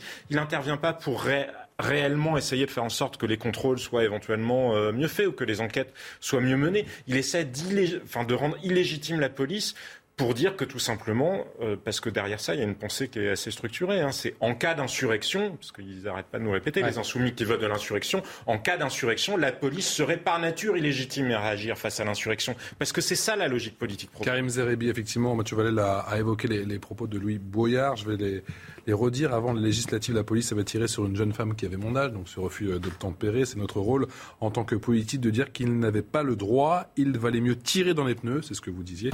C'est le rôle d'une parole politique que de dire ça. Voilà ce qu'a martelé le nouveau député DUP, la France Insoumise. Deuxième plus jeune député de, de l'histoire en France, mon cher Karim Zeribi, est-ce bien raisonnable? Je ne le crois pas. Et dire que c'est un fait que la police tue augure d'une facilité de langage qui ne sert aucunement le débat qui est légitime que nous puissions avoir sur la formation des policiers, les effectifs, euh, euh, les modalités d'intervention euh, en situation difficile. Et au contraire, ça le ferme dans une posture d'accusation contre une, corporation dans, sa, totalité. C'est inacceptable.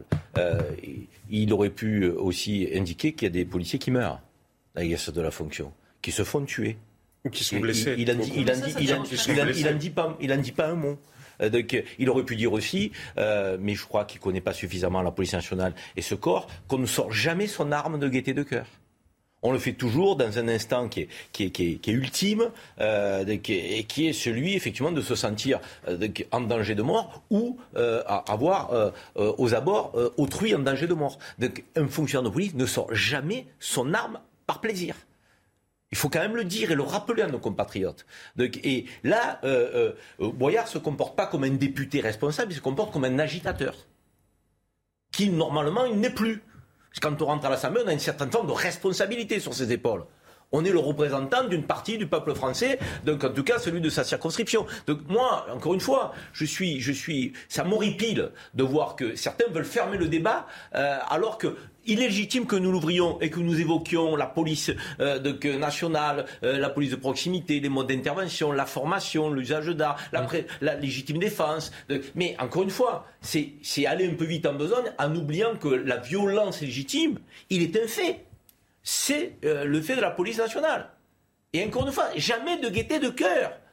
Et- Soit, il n'a jamais rencontré de policiers, soit il n'a jamais discuté avec. Mais les policiers, je veux dire, même dans les manifestations des Gilets jaunes, parce qu'il a repris aussi ce propos en disant, euh, donc, et les manifestations des Gilets jaunes, Hum. les, les, les gens, les borniers, machin et tout. Mais je vais vous dire, pour en avoir parlé avec beaucoup de fonctionnaires de police, à l'origine du mouvement des Gilets jaunes, le 28 novembre euh, 2019, euh, 18, 18, ouais, donc, déjà. euh, euh, il y a beaucoup de fonctionnaires de police peut-être qui estimaient que les revendications de ceux qui portaient un gilet jaune euh, et qui étaient en souffrance sociale, donc les revendications étaient partagées par beaucoup de fonctionnaires de police. Et il n'a jamais été un plaisir pour les fonctionnaires de police de charger euh, de, que, des gens qui Mhm. euh, euh, manifestaient pacifiquement. Et ça n'a jamais été le cas. Il y avait des black blocs, il y avait des gens qui voulaient porter atteinte à la vie aussi des policiers. Alors après, qu'on dise qu'on a mis peut-être le flashball euh, entre les mains de gens qui n'avaient pas assez de formation, qu'on ait fait appel au, au- au bac un peu, un précipitamment pour faire du maintien de l'ordre alors qu'ils ne sont pas formés pour ça. Hmm. Tout ça, c'est légitime que nous l'ayons dans le débat.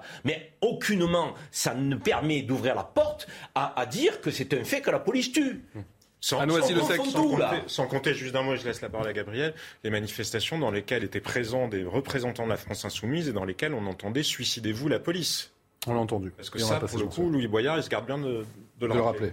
Mais le, on- le problème, c'est qu'on s'abutille à ces propos. Il y a, il- les- la première fois, Jean-Luc Mélenchon a fait beaucoup réagir, puis là, euh, déjà euh, un peu moins. Donc on voit bien que ça va être un petit refrain, une musique de fond euh, pour, pour, pour ces élus, alors que ça devrait susciter une, une levée de bouclier absolue, un tir de barrage pour dire non, mais ça, c'est ce, ce genre, c'est le cas de le dire. C'est terminé ce genre de propos. Il faut voir, vous disiez, il, il- il vaudrait mieux que sans doute un policier soit mort. Mais oui, vous savez, ce slogan de l'extrême gauche, un bon flic est un flic mort, ben on le vérifie tous les jours. C'est-à-dire que quand euh, euh, finalement ils n'ont pas le temps de réagir et qu'ils sont tués, alors là, bon, tout le monde y va de On va pas souhaiter ça, Gabriel, quand même. de son petit hommage, pardon? On va pas souhaiter ça quand même. non, je, mais je- je exactement. comprends votre propos. Mais évidemment. Et, et donc, euh, et, mais en revanche, finalement, il n'y a pas de manifestation contre la délinquance dans ces moments-là. hein. Simplement, on, on- on- on lui rend les hommages, mais mais mais mais c'est pas ça qui est souhaitable. Aujourd'hui, euh, le, le système est fait de telle façon que il doit dans sa tête faire une dissertation en trois parties euh, l'espace d'une seconde pour réfléchir si euh, il est en situation de légitime défense et s'il doit tirer. Mais c'est c'est une situation ubuesque et moi je suis très choquée. encore Pour vous, c'est ces que la élus qui, prennent de telles positions, Mathieu Valette, devraient il y a être deux choses sanctionnés. pour Si oui, nous. comment Il y a deux choses pour nous les policiers. La première, c'est qu'il ne faut pas qu'on perde ce combat moral. On a plus des trois quarts des Français qui sont derrière nous. On en a marre d'entendre une minorité qui est là pour faire de l'agitation et qui en réalité sert une cuvée min- minoritaire électorale. Et en plus, des gens, comme le disait Karim Zerbi, qui ne connaissent en aucunement ni notre institution, ni notre métier, et qui viennent faire une patrouille avec la brigade anticriminalité de nuit pour voir en Val-de-Marne, puisqu'il est élu dans le Val-de-Marne. Mais il va vous dire qu'il connaît les jeunes. Et- que les oui, bah, s'il connaît les jeunes qui connaissent les policiers, on a des policiers en plus qui sont jeunes, donc euh, il sera étonné de voir que les jeunes. Ils police- représentent pas tous les et, et jeunes, qui hein. sont là, exactement. Et puis c'est surtout la justice aussi. Tous les jours, toutes les semaines, on a des policiers violentés, traînés, percutés, fracassés, et les mecs ils rentrent et ressortent dans un tribunal comme si c'était un moulin à vent. J'ai encore deux affaires récentes de moins d'une semaine où on a un policier policier qui a été traîné et la, le prévenu pardon, a pris 11 mois avec euh, un bracelet électronique pour faire la prison à la maison. Donc ça en dit long sur la vie d'un policier considéré par certains magistrats. Et ensuite, vous avez eu, il y a moins d'une semaine au tribunal judiciaire de Paris, il y a presque une semaine, c'est demain, un mec qui était là pour un refus d'obtempérer, pour une conduite euh, euh, stup, alcoolémie, violence sur des policiers, rébellion, le package habituel qui malheureusement banalise la violence sur les forces de l'ordre et qui est ressorti du tribunal sans être incarcéré. Non mais ça c'est plus possible. Quand on touche à la peau d'un policier, à la vie d'un policier, qu'il soit blessé ou mort ou même qu'il n'y ait pas de blessure, c'est la prison. Précisez les faits pour nous parce qu'on ne connaît pas ce dossier.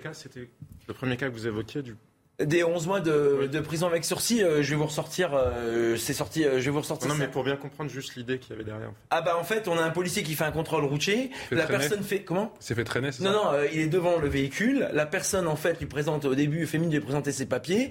La personne redémarre. Le, le policier est devant le capot. Il est obligé de sauter sur le capot pour pas se passer sous les roues de la voiture. Et encore une fois, on a des réactions in extremis de policiers qui professionnels et armés de sang-froid arrivent à ne pas se faire blesser grèvement ou tuer. Mais ça sera pas tout le temps le cas. Et parfois les policiers n'ont pas d'autre choix pour protéger sa vie. Pas pour faire plaisir, pas pour transformer les rues en Far West, pas pour faire des victimes. Les victimes, ce sont les voyous qui les font. Ce ne sont pas les policiers. Les policiers protègent les victimes. Et on fait mieux, on essaye de faire en sorte qu'il n'y ait pas de victimes. Mais c'est ça qu'un député de la nation doit avoir en tête. Là, il va être législateur. Il y a beaucoup de sujets là. Les peines minimales, les peines planchées, la présomption de légitime défense, les interventions euh, du article 431 du Code de sécurité intérieure. Il y a beaucoup, beaucoup de sujets sur lesquels on n'attend pas des bavardages ou du caviardage, mais on attend des actions concrètes, une loi qui est simple, qui est comprise par tout le monde et qui est en faveur des citoyens, c'est-à-dire des policiers et des euh, victimes malheureusement qu'on a tous les jours et pas euh, toujours et simplement. Votre sentiment, Karim Zeribi. Alors je vous remets des images de M, hein, ce qui s'est passé près de Lille avec ce nouveau refus d'obtempérer. Il faut surtout éviter, c'est se laisser enfermer entre ceux qui expliquent que la police et ceux qui expliquent qu'il n'y a jamais de bavure. Il faut éviter de se laisser enfermer là-dedans. Parce que la vérité, elle est beaucoup plus complexe que ça. Il y a déjà 3 millions d'interventions par an de contrôle faits par les fonctionnaires de police. Et vous voyez quand même par rapport à ce ratio qui est énorme, donc le peu euh, d'intervention euh, de, l'arme euh, illégitime. Et, la plupart du temps, l'intervention de l'arme est légitime.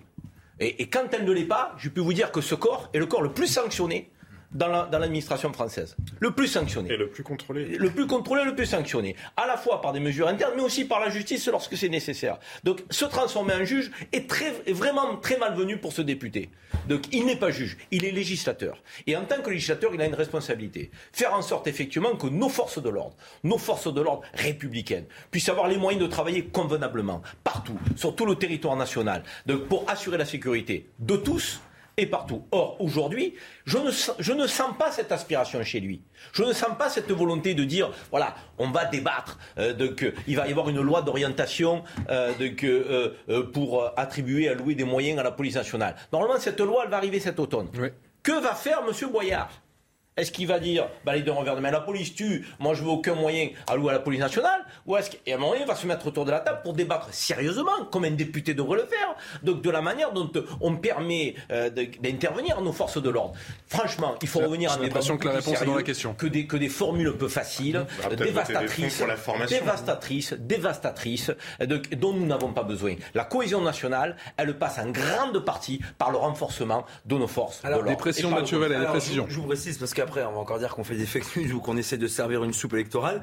Donc c'est le tribunal judiciaire correctionnel enseignement de Caen qui a condamné à 11 mois de prison sous bracelet électronique un automobiliste de 23 ans qui, le 23 juin 2022, avait percuté un policier lors d'un contrôle routier avec l'exécution de la peine à la maison. Non mais ça aussi c'est plus possible, la prison à la maison pour des gens qui attaquent à la vie des policiers, ça rime à rien. Et en plus, le pire c'est que parfois on a le périmètre dans lequel les voyous peuvent se déplacer qui en fait euh, les empêche en rien de vivre correctement. C'est la prison derrière des vrais barreaux, derrière une vraie prison avec des miradors, des murs, que ceux qui veulent fracasser des policiers ou des victimes doivent passer l'exécution de la peine. Et pas chez eux à la maison avec Il n'y a plus de place, Mathieu vous le savez bah, Il n'y a plus de place, et ben, on, va faire le tri. Hein. Vous enlevez déjà les escroqueries, les abus de confiance, les personnes qui n'ont pas de papier. Vous faites un peu un tri dans tous les détenus qui n'ont rien à faire, que ce soit la gravité des faits ou par le statut administratif. On va faire des places et puis il faut faire mieux. Il faut construire des places de prison. Mais ça, ça c'est le Parlement aussi. Combien on donne à la justice pour construire des prisons? Et puis moi, je veux bien qu'on entende de dire que les maires. Elles arrivent. C'est ce que dit Eric Dupont-Moretti. Non mais ils veulent bien des places de prison, les maires, mais ils veulent pas chez eux. Bah là, c'est pareil. L'État, c'est ce qui est au-dessus de tout le monde. Au bout d'un moment, au nom d'intérêt général, on doit poser aux communes de mettre des prisons pour qu'en plus on puisse avoir des condamnations exécutées. On parlait des compromis possibles euh, avec la sortie d'Emmanuel Macron euh, et, sur le thème de la sécurité et de la justice. J'évoquais la possibilité d'en faire euh, des compromis qui sont des concessions pour faire un pas vers un parti de l'opposition.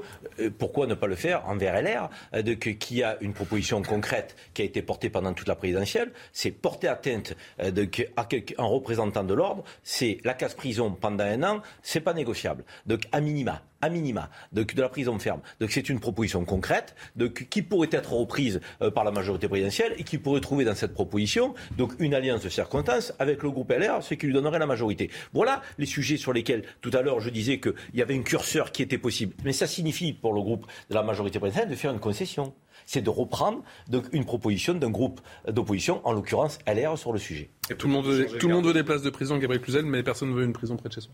Oui, non, mais ça, évidemment, il y a la question de la place de prison, mais euh, de fait, on pourrait déjà euh, commencer par faire un peu le, vide, en, par exemple, en renvoyant chez eux, pardon de revenir toujours à ça, c'est toujours celle qui met les pieds dans le plat avec mauvais goût, mais euh, les 25% d'étrangers qui, très objectivement, n'ont rien à faire chez nous, donc ça, ça permettrait de faire de la place. Mais il y a beaucoup de sujets sur lesquels, sur lesquels on pourrait revenir. Les, les, juges d'application des peines, parce qu'on a quand même l'impression qu'ils détricotent ce que, ce, que, ce que le juge fait avant. Alors on dit aussi que c'est lié avec la, les places en prison qui gèrent la misère, euh, euh, gèrent la pénurie. Enfin, il y a aussi sans doute beaucoup, beaucoup d'idéologie. Il y a cette affaire de la présomption d'innocence, moi qui me paraît complètement dingue, parce que, enfin, qui me paraît dingue. Non, je, trouve fou qu'elle n'existe pas déjà, parce que euh, finalement aujourd'hui, on a le sentiment que la parole d'un policier euh, qui est formé, euh, entraîné, recruté, assermenté, vaut autant que celle d'un délinquant multirécidiviste, et c'est absolument inacceptable. Donc, sauf à vouloir regarder comme les vaches voient passer le train, les refus d'obtempérer se suivre et ressembler, il va quand même falloir à un moment faire quelque chose. Joe Biden va très certainement prendre la parole d'ici 5 petites minutes. Ce sera à vivre bien évidemment sur CNews. Le retour du masque et pourquoi pas du pass vaccinal. On en parle avec eh bien, l'arrivée hein, promise de cette septième vague et Elisabeth Borne peut-elle tenir? Voilà tous ces sujets au programme de la dernière partie de Punchline. Vous restez avec nous. À tout de suite. Allez, de retour toujours en direct euh, dans Punchline sur CNews avec ces images en direct devant la Cour suprême aux États-Unis. Cour suprême qui a donc révoqué il y a quelques instants le célèbre arrêt Roe contre Wade de 73 qui garantissait la liberté de choix des Américaines concernant l'avortement. Conséquence euh, directe, 13 États interdisent avec effet immédiat justement l'avortement. 13 autres pourraient suivre très rapidement ce chemin. Le président Biden doit prendre la parole d'une minute à l'autre. Ce sera à vivre en direct sur CNews juste après le rappel des titres de l'actualité. C'est avec Mathieu Devez. Au Maroc, 5 migrants morts et 76 blessés lors d'une tentative d'entrée dans l'enclave espagnole de Melilla.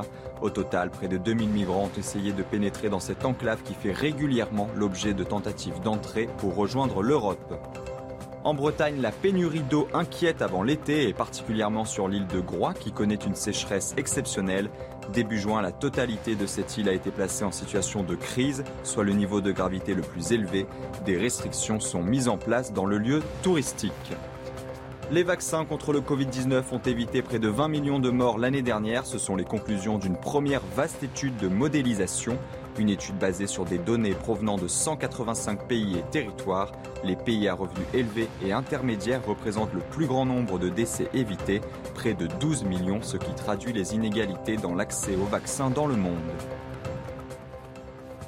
Merci Mathieu Deves, toujours Karim Zeribi, Gabriel Cluzel, Jean-Sébastien Ferjou et Mathieu Vallet qui est euh, commissaire de police direction sans plus tarder Nosy, le SEC en banlieue parisienne avec cette euh, impression décidément de déjà vu. Des parents d'élèves ont lancé une pétition pour demander la fermeture d'un squat et cela situé à quelques mètres seulement de l'entrée d'une école maternelle. Le mois dernier, deux bagarres ont éclaté justement en plein jour pendant les heures de classe. On voit ça avec Valérie Labonne et sur reportage Thibaut Marcheteau. Ce bâtiment abandonné depuis plusieurs années abrite un squat dont les habitants sèment la terreur dans le quartier.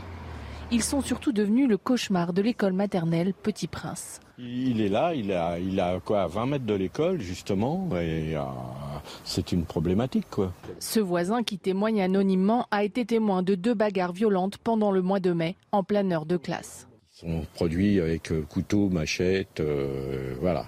Et il y a eu l'intervention de la police. Et quand il y a eu l'intervention de la police, il y, en a qui ont jeté des, couteaux et machettes dans la, dans la cour jardinée qui est juste en bas là, de l'école. Les parents d'élèves ont alors lancé une pétition pour fermer ce squat qui menace la tranquillité de l'école. Elle a à ce jour recueilli plus de 300 signatures. Une démarche que soutient cette autre voisine qui témoigne également anonymement par peur des représailles. Bah, je peux que les comprendre parce que quand mes enfants rentrent de l'école et qu'ils me disent euh, euh, papa est pas là, il est en train de nettoyer le sang devant, la maison, euh, oui, ça me pose un vrai problème. Mais la mairie et la préfecture qui se sont saisis de l'affaire sont démunis. L'immeuble est une propriété privée et son propriétaire est aux abonnés absents. La préfecture devrait lancer sous peu une procédure de biens en état d'abandon manifeste qui peut aller jusqu'à l'expropriation. Vous entendez le désarroi, Mathieu Vallet, de ses habitants, de, riverains qui se disent mais que fait la police? Même si vous allez me dire que c'est que c'est la justice et qu'il faut euh, peut-être changer la loi sur les squats. Non, non, bah c'est pas la justice, c'est le droit. Vous voyez, au lieu de faire des commentaires nauséabonds sur la police, peut-être que si on a des législateurs qui connaissent la réalité des Français et surtout leurs problèmes, euh, on parle de cet euh, immeuble qui est squatté par des squatteurs à proximité de l'école. On peut parler des quartiers nord de Marseille où il y a des gens honnêtes qui payent leur loyer et qui sont obligés de rester chez eux pour pas qu'il y ait des squatteurs. On peut parler aussi de Ils n'osent même plus quitter leur appartement. Ouais, on peut parler de Clichy-sous-Bois. Moi, j'ai été gardien de la PAC clichy sous Vous savez que la copropriété du chêne pointu, c'est tous des propriétaires privés qui n'ont rien à faire de locataires et qui leur faut payer une fortune et où derrière, on a une prospérité de la précarité, de la délinquance. Il faut faire que notre droit retrouve du bon sens. Aujourd'hui, il faut que dans les 48 heures, lorsqu'on a des personnes qui rentrent dans un domicile et qu'ils n'en sont pas ni les locataires ni les propriétaires, on les fasse en flagrant délit. C'est pas en flagrant délit, il faut entamer des procédures civiles. Vous parlez là euh, d'un nombre de manifestes, mais il y a des mises en péril des demeures. Vous avez aussi euh, des procédures d'expulsion que certains propriétaires entament. Bref, c'est un carcan. Quand on n'est pas chez soi, qu'on n'est ni locataire ni propriétaire et qu'on n'a pas la légitimité d'être dans les lieux, il faut que les policiers puissent, aussi simple que bonsoir, expulser les gens pour que les propriétaires, les locataires honnêtes et de bonne foi puissent récupérer leurs biens. Enfin, Là, en l'occurrence, c'est une propriété privée, on peut rien faire? Ah bah il faut l'accord du propriétaire. Il faut que le propriétaire en fait saisisse les services de police avec un mandat clair pour qu'on puisse avoir la légitimité d'intervenir dans des lieux privés. Mais vous savez que même quand on jette des couteaux, des machettes dans la cour ah, d'école. Ah non, mais là, ça n'a rien à voir. Ça veut dire que les personnes qui occupent le squat, c'est une infraction en tant que telle, euh, notamment du droit civil. Par contre, des personnes qui jettent des armes ou qui ont des armes sur elles, des armes dites par destination ou des armes blanches, là, c'est une autre infraction qu'elles commettent pour lesquelles elles peuvent être interpellées. Mais là, euh, ce qui m'avait enlevé l'idée de la tête, mais ça va me revenir. Mais euh, là où ce qui est. Bah, je vais laisser les autres parler, mais ça va revenir. Gabriel Cluzel, on peut rien faire, on en parle souvent, mais alors, encore une fois, il y a des exemples criants que des squatteurs pas d'une maternelle. Mais qui, je m'étonne, c'est qu'il y a quand même un trouble à l'ordre public. Je sais pas, quand les gens mettent leur sono un peu fort, les policiers ont le droit d'intervenir. Mais là. Euh, euh Alors pour un trouble sonore, c'est euh, du tapage diurne ou nocturne. D'ailleurs, les gens croient toujours qu'on peut faire du bruit la journée et pas la nuit. C'est pas vrai. Quand il y a un bruit trop fort la journée ou la nuit, on peut verbaliser, enfin faire une procédure de tapage, mais ça entraîne en aucunement la possibilité de rentrer de force ou d'avoir de la coercition. on peut faire. Ah bah non, mais ça veut dire que ces squatteurs Tant qu'ils sont pas, on peut constater, mais on peut pas les, ni les déloger, ni même rentrer dans l'appartement pour faire quoi que ce soit pour un tapage. Si les verbaliser, euh, ah pour les verbaliser, c'est le premier fil. Il faudrait qu'on ait, parce que... il faut qu'ils puissent euh, nous ouvrir, puisque là on a des squatteurs, donc par nature c'est compliqué d'établir une identité. Donc c'est sûr que on aura des difficultés à établir une identité, sauf si on prend un tâche et que les gens ouvrent. Mais ils vont ouvrir. Donc tous ces riverains sont condamnés, Mathieu Vallet, à subir. On a vu, ils osent euh, même pas effectivement témoigner à visage découvert. Ah mais non, ils sont terrorisés. en fait, s'il y a des problèmes de délinquance qui sont liés par la présence de ces squatteurs, que ça soit par des agressions par euh, des jets d'armes blanches, couteaux, etc. Il le signale au service de police. Le commissaire ou le commandant de police qui dirige le service de police va mettre en place des patrouilles et des effectifs sur le terrain et on peut les interpeller en flagrant délit. Par contre, c'est ce que je vous dis. Il faut aider nos policiers. Il faut que le droit soit plus simple. On ne doit pas se poser 20 000 questions quand on sait qu'on a des voyous qui rentrent illégalement dans des habitations qui leur appartiennent pas, propriétaires ou locataires, et qui n'ont ni la légitimité d'y rentrer, ni d'y rester. Sauf qu'aujourd'hui, il faut se poser la question, flagrance, pas flagrance, propriétaire, pas propriétaire, délai pas. Mais vous voyez, c'est un carcan. Il faut que pour le policier, pour le citoyen, ce soit simple. Le droit du côté des victimes, pas des voyous. On en revient toujours au même. Et peut-être qu'on a des législateurs, on en a parlé pendant toute la campagne. Hein. Tout le monde en a parlé. Hein. Et il ne faut pas que, en fait, cette situation, elle soit à chaque fois la même, à savoir que le policier n'arrive pas à avoir tout le droit avec lui pour intervenir. Je vous coupe, Mathieu Vallet, effectivement, priorité au direct avec Joe Biden qui va prendre la parole et qui s'exprime en direct depuis la Maison Blanche suite à la Cour suprême qui révoque le célèbre Arrero justement sur ce droit à l'avortement. Ils ont privé, ils privent les Américains de ce droit. Cela n'avait jamais été fait. auparavant. Mais la Cour suprême a pris cette décision. C'est un jour triste pour la Cour et pour le pays. Il y a 50 ans, l'arrêt Roe contre Wade a été promulgué. C'était puis la loi de notre pays. Cet arrêt a permis aux femmes de choisir, aux femmes de prendre une décision incroyablement personnelle avec leur médecin, libre de toute influence politique. Cela a réaffirmé le principe de base d'égalité, que les femmes ont le droit de choisir leur propre destin. Et cela a renforcé un droit fondamental à la vie privée le droit de chacun d'entre nous de choisir comment nous souhaitons vivre notre vie. Aujourd'hui, avec la révocation de l'arrêt Roe v. Wade, soyons clairs, la santé et la vie des femmes dans notre nation sont aujourd'hui menacées. En tant que vice-président, en tant que chef du en tant que président, et vice-président, question. J'ai également euh, plus de confirmation de juge à la Cour suprême. I believe Roe v. Wade was the correct decision. L'arrêt Roe contre Wade était une bonne décision.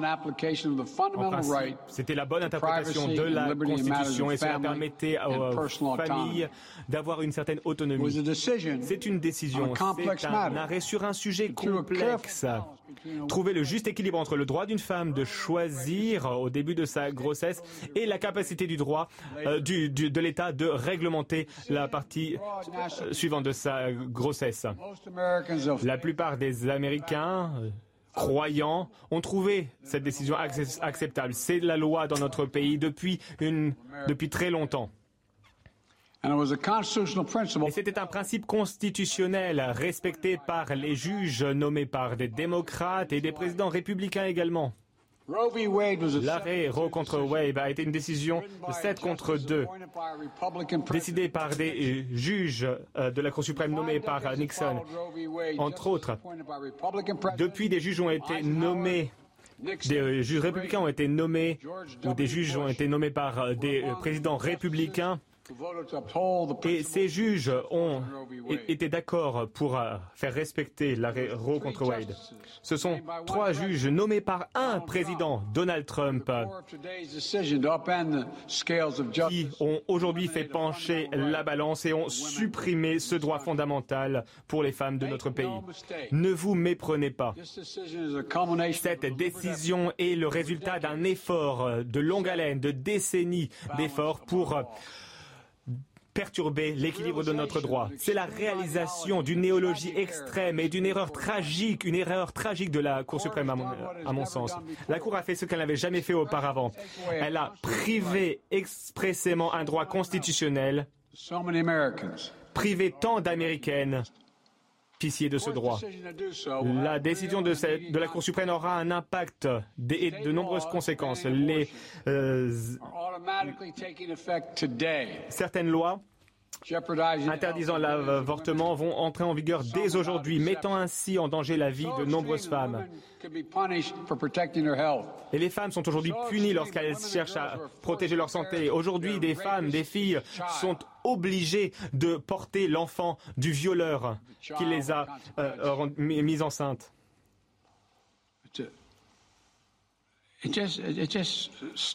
Vraiment, j'en perds mes mots les médecins vont être criminalisés, vont être pénalisés alors qu'ils font leur travail. Imaginez un peu. Imaginez qu'une femme doive porter l'enfant d'une grossesse, euh, avec une grossesse étant le résultat d'un inceste. Sans le choix, c'est très souvent ce sont les femmes les plus pauvres qui vont être le plus impactées. C'est cruel.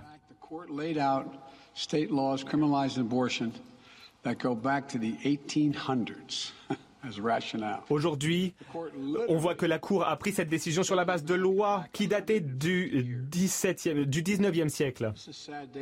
C'est un retour en arrière. C'est une triste journée pour notre pays aujourd'hui. Mais cela ne signifie pas que le combat est terminé.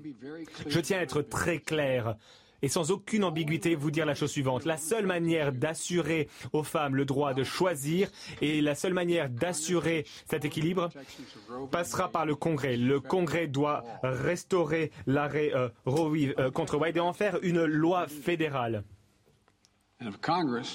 Le Congrès a ce pouvoir.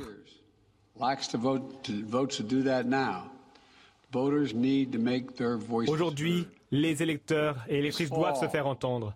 À l'automne, vous devez voter pour plus de représentants qui respectent le droit de choisir pour les femmes.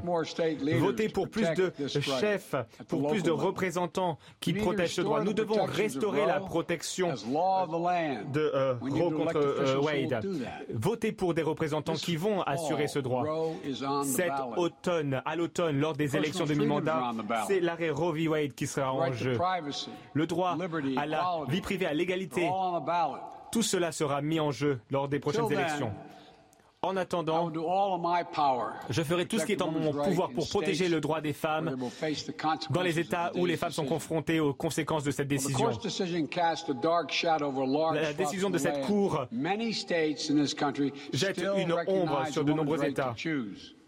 Certains États reconnaissent encore le droit des femmes de choisir. Et donc, si une femme vit dans un pays avec des restrictions à l'avortement, la décision de la Cour suprême n'empêche pas cette femme de voyager de son État à un État voisin où elle pourra euh, avoir, euh, subir une IVG. Les médecins dans cet état pourront euh, s'occuper d'elle. Les femmes doivent être libres de voyager en toute sécurité dans un autre État pour obtenir euh, des soins de santé. Mon administration protégera ce droit fondamental.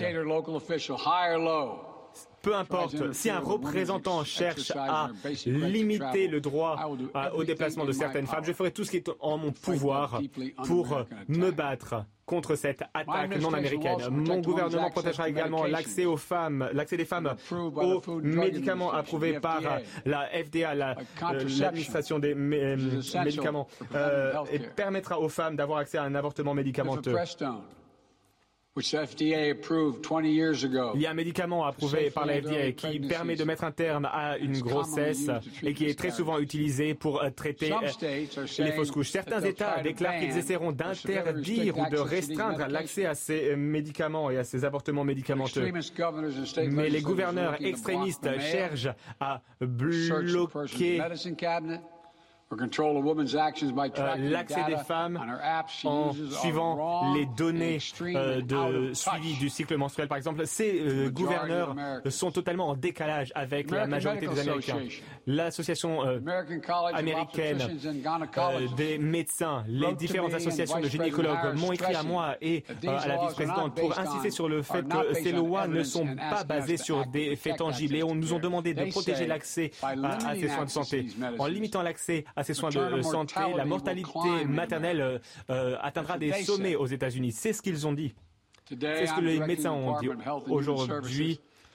J'ai demandé au ministère de la Santé de prendre les mesures nécessaires pour s'assurer que ces médicaments soient disponibles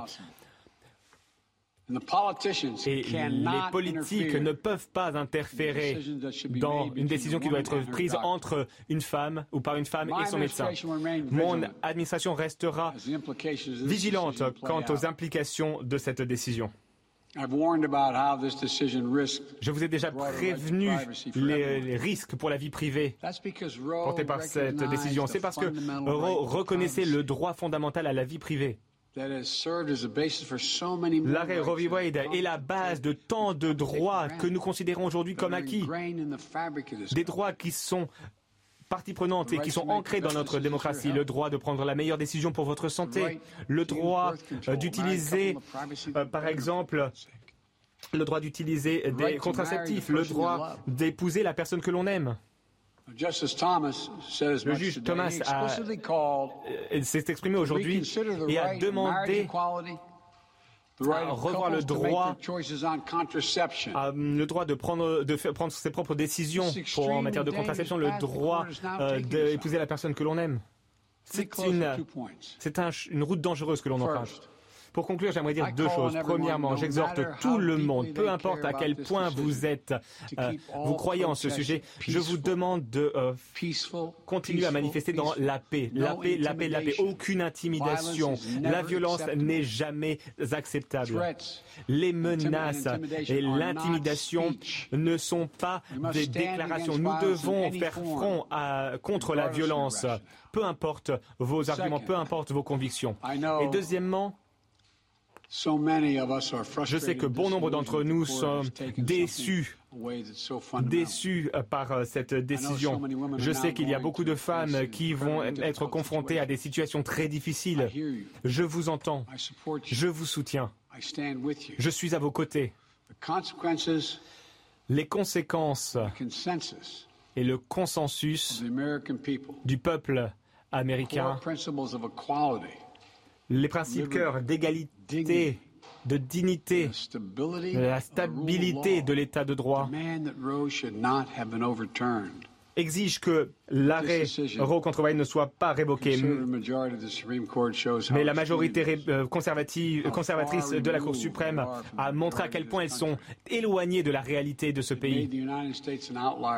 Aujourd'hui, les États-Unis sont euh, euh, s'éloignent des autres pays développés. Mais cette décision ne sera pas un point final. Mon administration utilisera tous les pouvoirs à sa disposition le Congrès doit agir. Et avec vos, votre vote, vous pouvez agir. Vous pouvez avoir le dernier mot. Le combat n'est pas terminé. Merci beaucoup. Je reviendrai dans quelques semaines. Voilà pour les propos. Il s'est exprimé pendant une dizaine de minutes. Vous avez pu le vivre en direct sur CNews. Joe Biden, la vie des femmes est en danger. La Cour suprême américaine a donc criminalisé l'avortement. Des mots très forts du président américain qui a répondu effectivement quelques minutes après euh, eh bien, la satisfaction d'un certain Donald Trump qui a dit que eh bien, c'était tout simplement cette décision de la Cour suprême la volonté euh, de Dieu. Mais euh, Joe Biden semble encore confiant. Il pense pouvoir encore inverser les choses. Il a notamment euh, fait un appel au Congrès. Jean-Sébastien Ferjou. Je pense qu'il veut montrer effectivement. Enfin, c'est un jour extrêmement important dans l'histoire des États-Unis, ça c'est incontestable. Après, sur le vote d'une loi par le Congrès, ça n'a jamais été fait euh, depuis euh, l'arrêt euh, Roe contre Vade. Parce que précisément, c'est bien pour ça que le droit à l'avortement aux États-Unis dépendait de cette décision de la Cour suprême qui considérait que les États ne pouvaient pas interdire l'avortement, enfin les États fédérés ne pouvaient pas interdire l'avortement, mais pris dans l'autre sens, jamais une loi n'a été votée par le Congrès ni le Sénat américain pour garantir ce droit à l'avortement aux Américaines en tant que droit fédéral. Donc s'ils n'y sont pas parvenus en 40 ans euh, ou en 50 ans, je ne sais pas exactement ce qui permet à Joe Biden d'imaginer qu'il le pourra Maintenant, en revanche, c'est un combat politique, ça va être un combat politique. Il y a des élections euh, plus tard dans l'année, les élections de midterms euh, aux États-Unis, et incontestablement, ça fait partie intégrante de l'opposition entre cette nouvelle droite portée par euh, Donald Trump notamment et, les démocrates. Et Joe Biden, je pense, va jouer aussi de cette carte-là, pas uniquement parce que c'est un dossier évidemment extrêmement important, mais aussi parce que c'est son intérêt politique. On rappelle que 26 États justement pensent à interdire l'avortement. La décision de cette cette cour va avoir des conséquences immédiates. Voilà ce que dit Joe Biden, Gabriel Cluzel. Des lois contre l'avortement ont été faites aujourd'hui, pillant les efforts de millions de femmes. Ces lois sont tellement extrêmes que certaines femmes peuvent être punies pour avoir été soignées il faut voir que euh, Joe Biden, euh, là, il joue justement, euh, enfin, il joue, si elle tentait qu'elle ne soit pas déjà jouée du reste, hein, et pas en sa faveur, les élections de mi-terme de, novembre. Donc, il va essayer de se refaire la cerise sur cette thématique qui est progressiste et qui est démocrate s'il en est. Ça va être son, son cheval de bataille. Il n'est pas si à l'aise complètement parce que lui-même est catholique. Vous savez qu'on lui a, certains prêtres lui ont refusé la communion en raison de ses engagements sur euh, sur, l'IVG. Donc, euh, bon, il, y a, il, peut avoir un discours euh, parfois d'ailleurs un peu compliqué, compliqué à suivre. Ce qu'il faut voir, c'est que c'est pas arrivé comme une catastrophe naturelle telle que le, la présente Joe Biden. Il y a un mouvement de fond conservateur aux États-Unis qui l'a porté. et il faut savoir aussi que le, l'IVG aujourd'hui aux États-Unis, c'est jusqu'à 22 semaines. Je, renvoie à toutes les femmes qui ont été enceintes une fois. Jusqu'à 6 mois, Voilà, c'est-à-dire jusqu'à ce que le, le, ben, ça revient à 22 semaines, un peu plus, un peu moins, ouais, encore plus, oui. Voilà, jusqu'au seuil de viabilité du, fœtus. Donc c'est quelque chose, euh, euh, voilà, ça, ça, mais en revanche, comme c'est tabou, personne n'a le droit de le dénoncer. Donc, euh, ça va peut-être ouvrir une réflexion partout sur le sujet. Fait historique, merci à tous les quatre aux États-Unis. Il en sera également question dans, dans sa dispute avec Elliot Deval. Excellente soirée.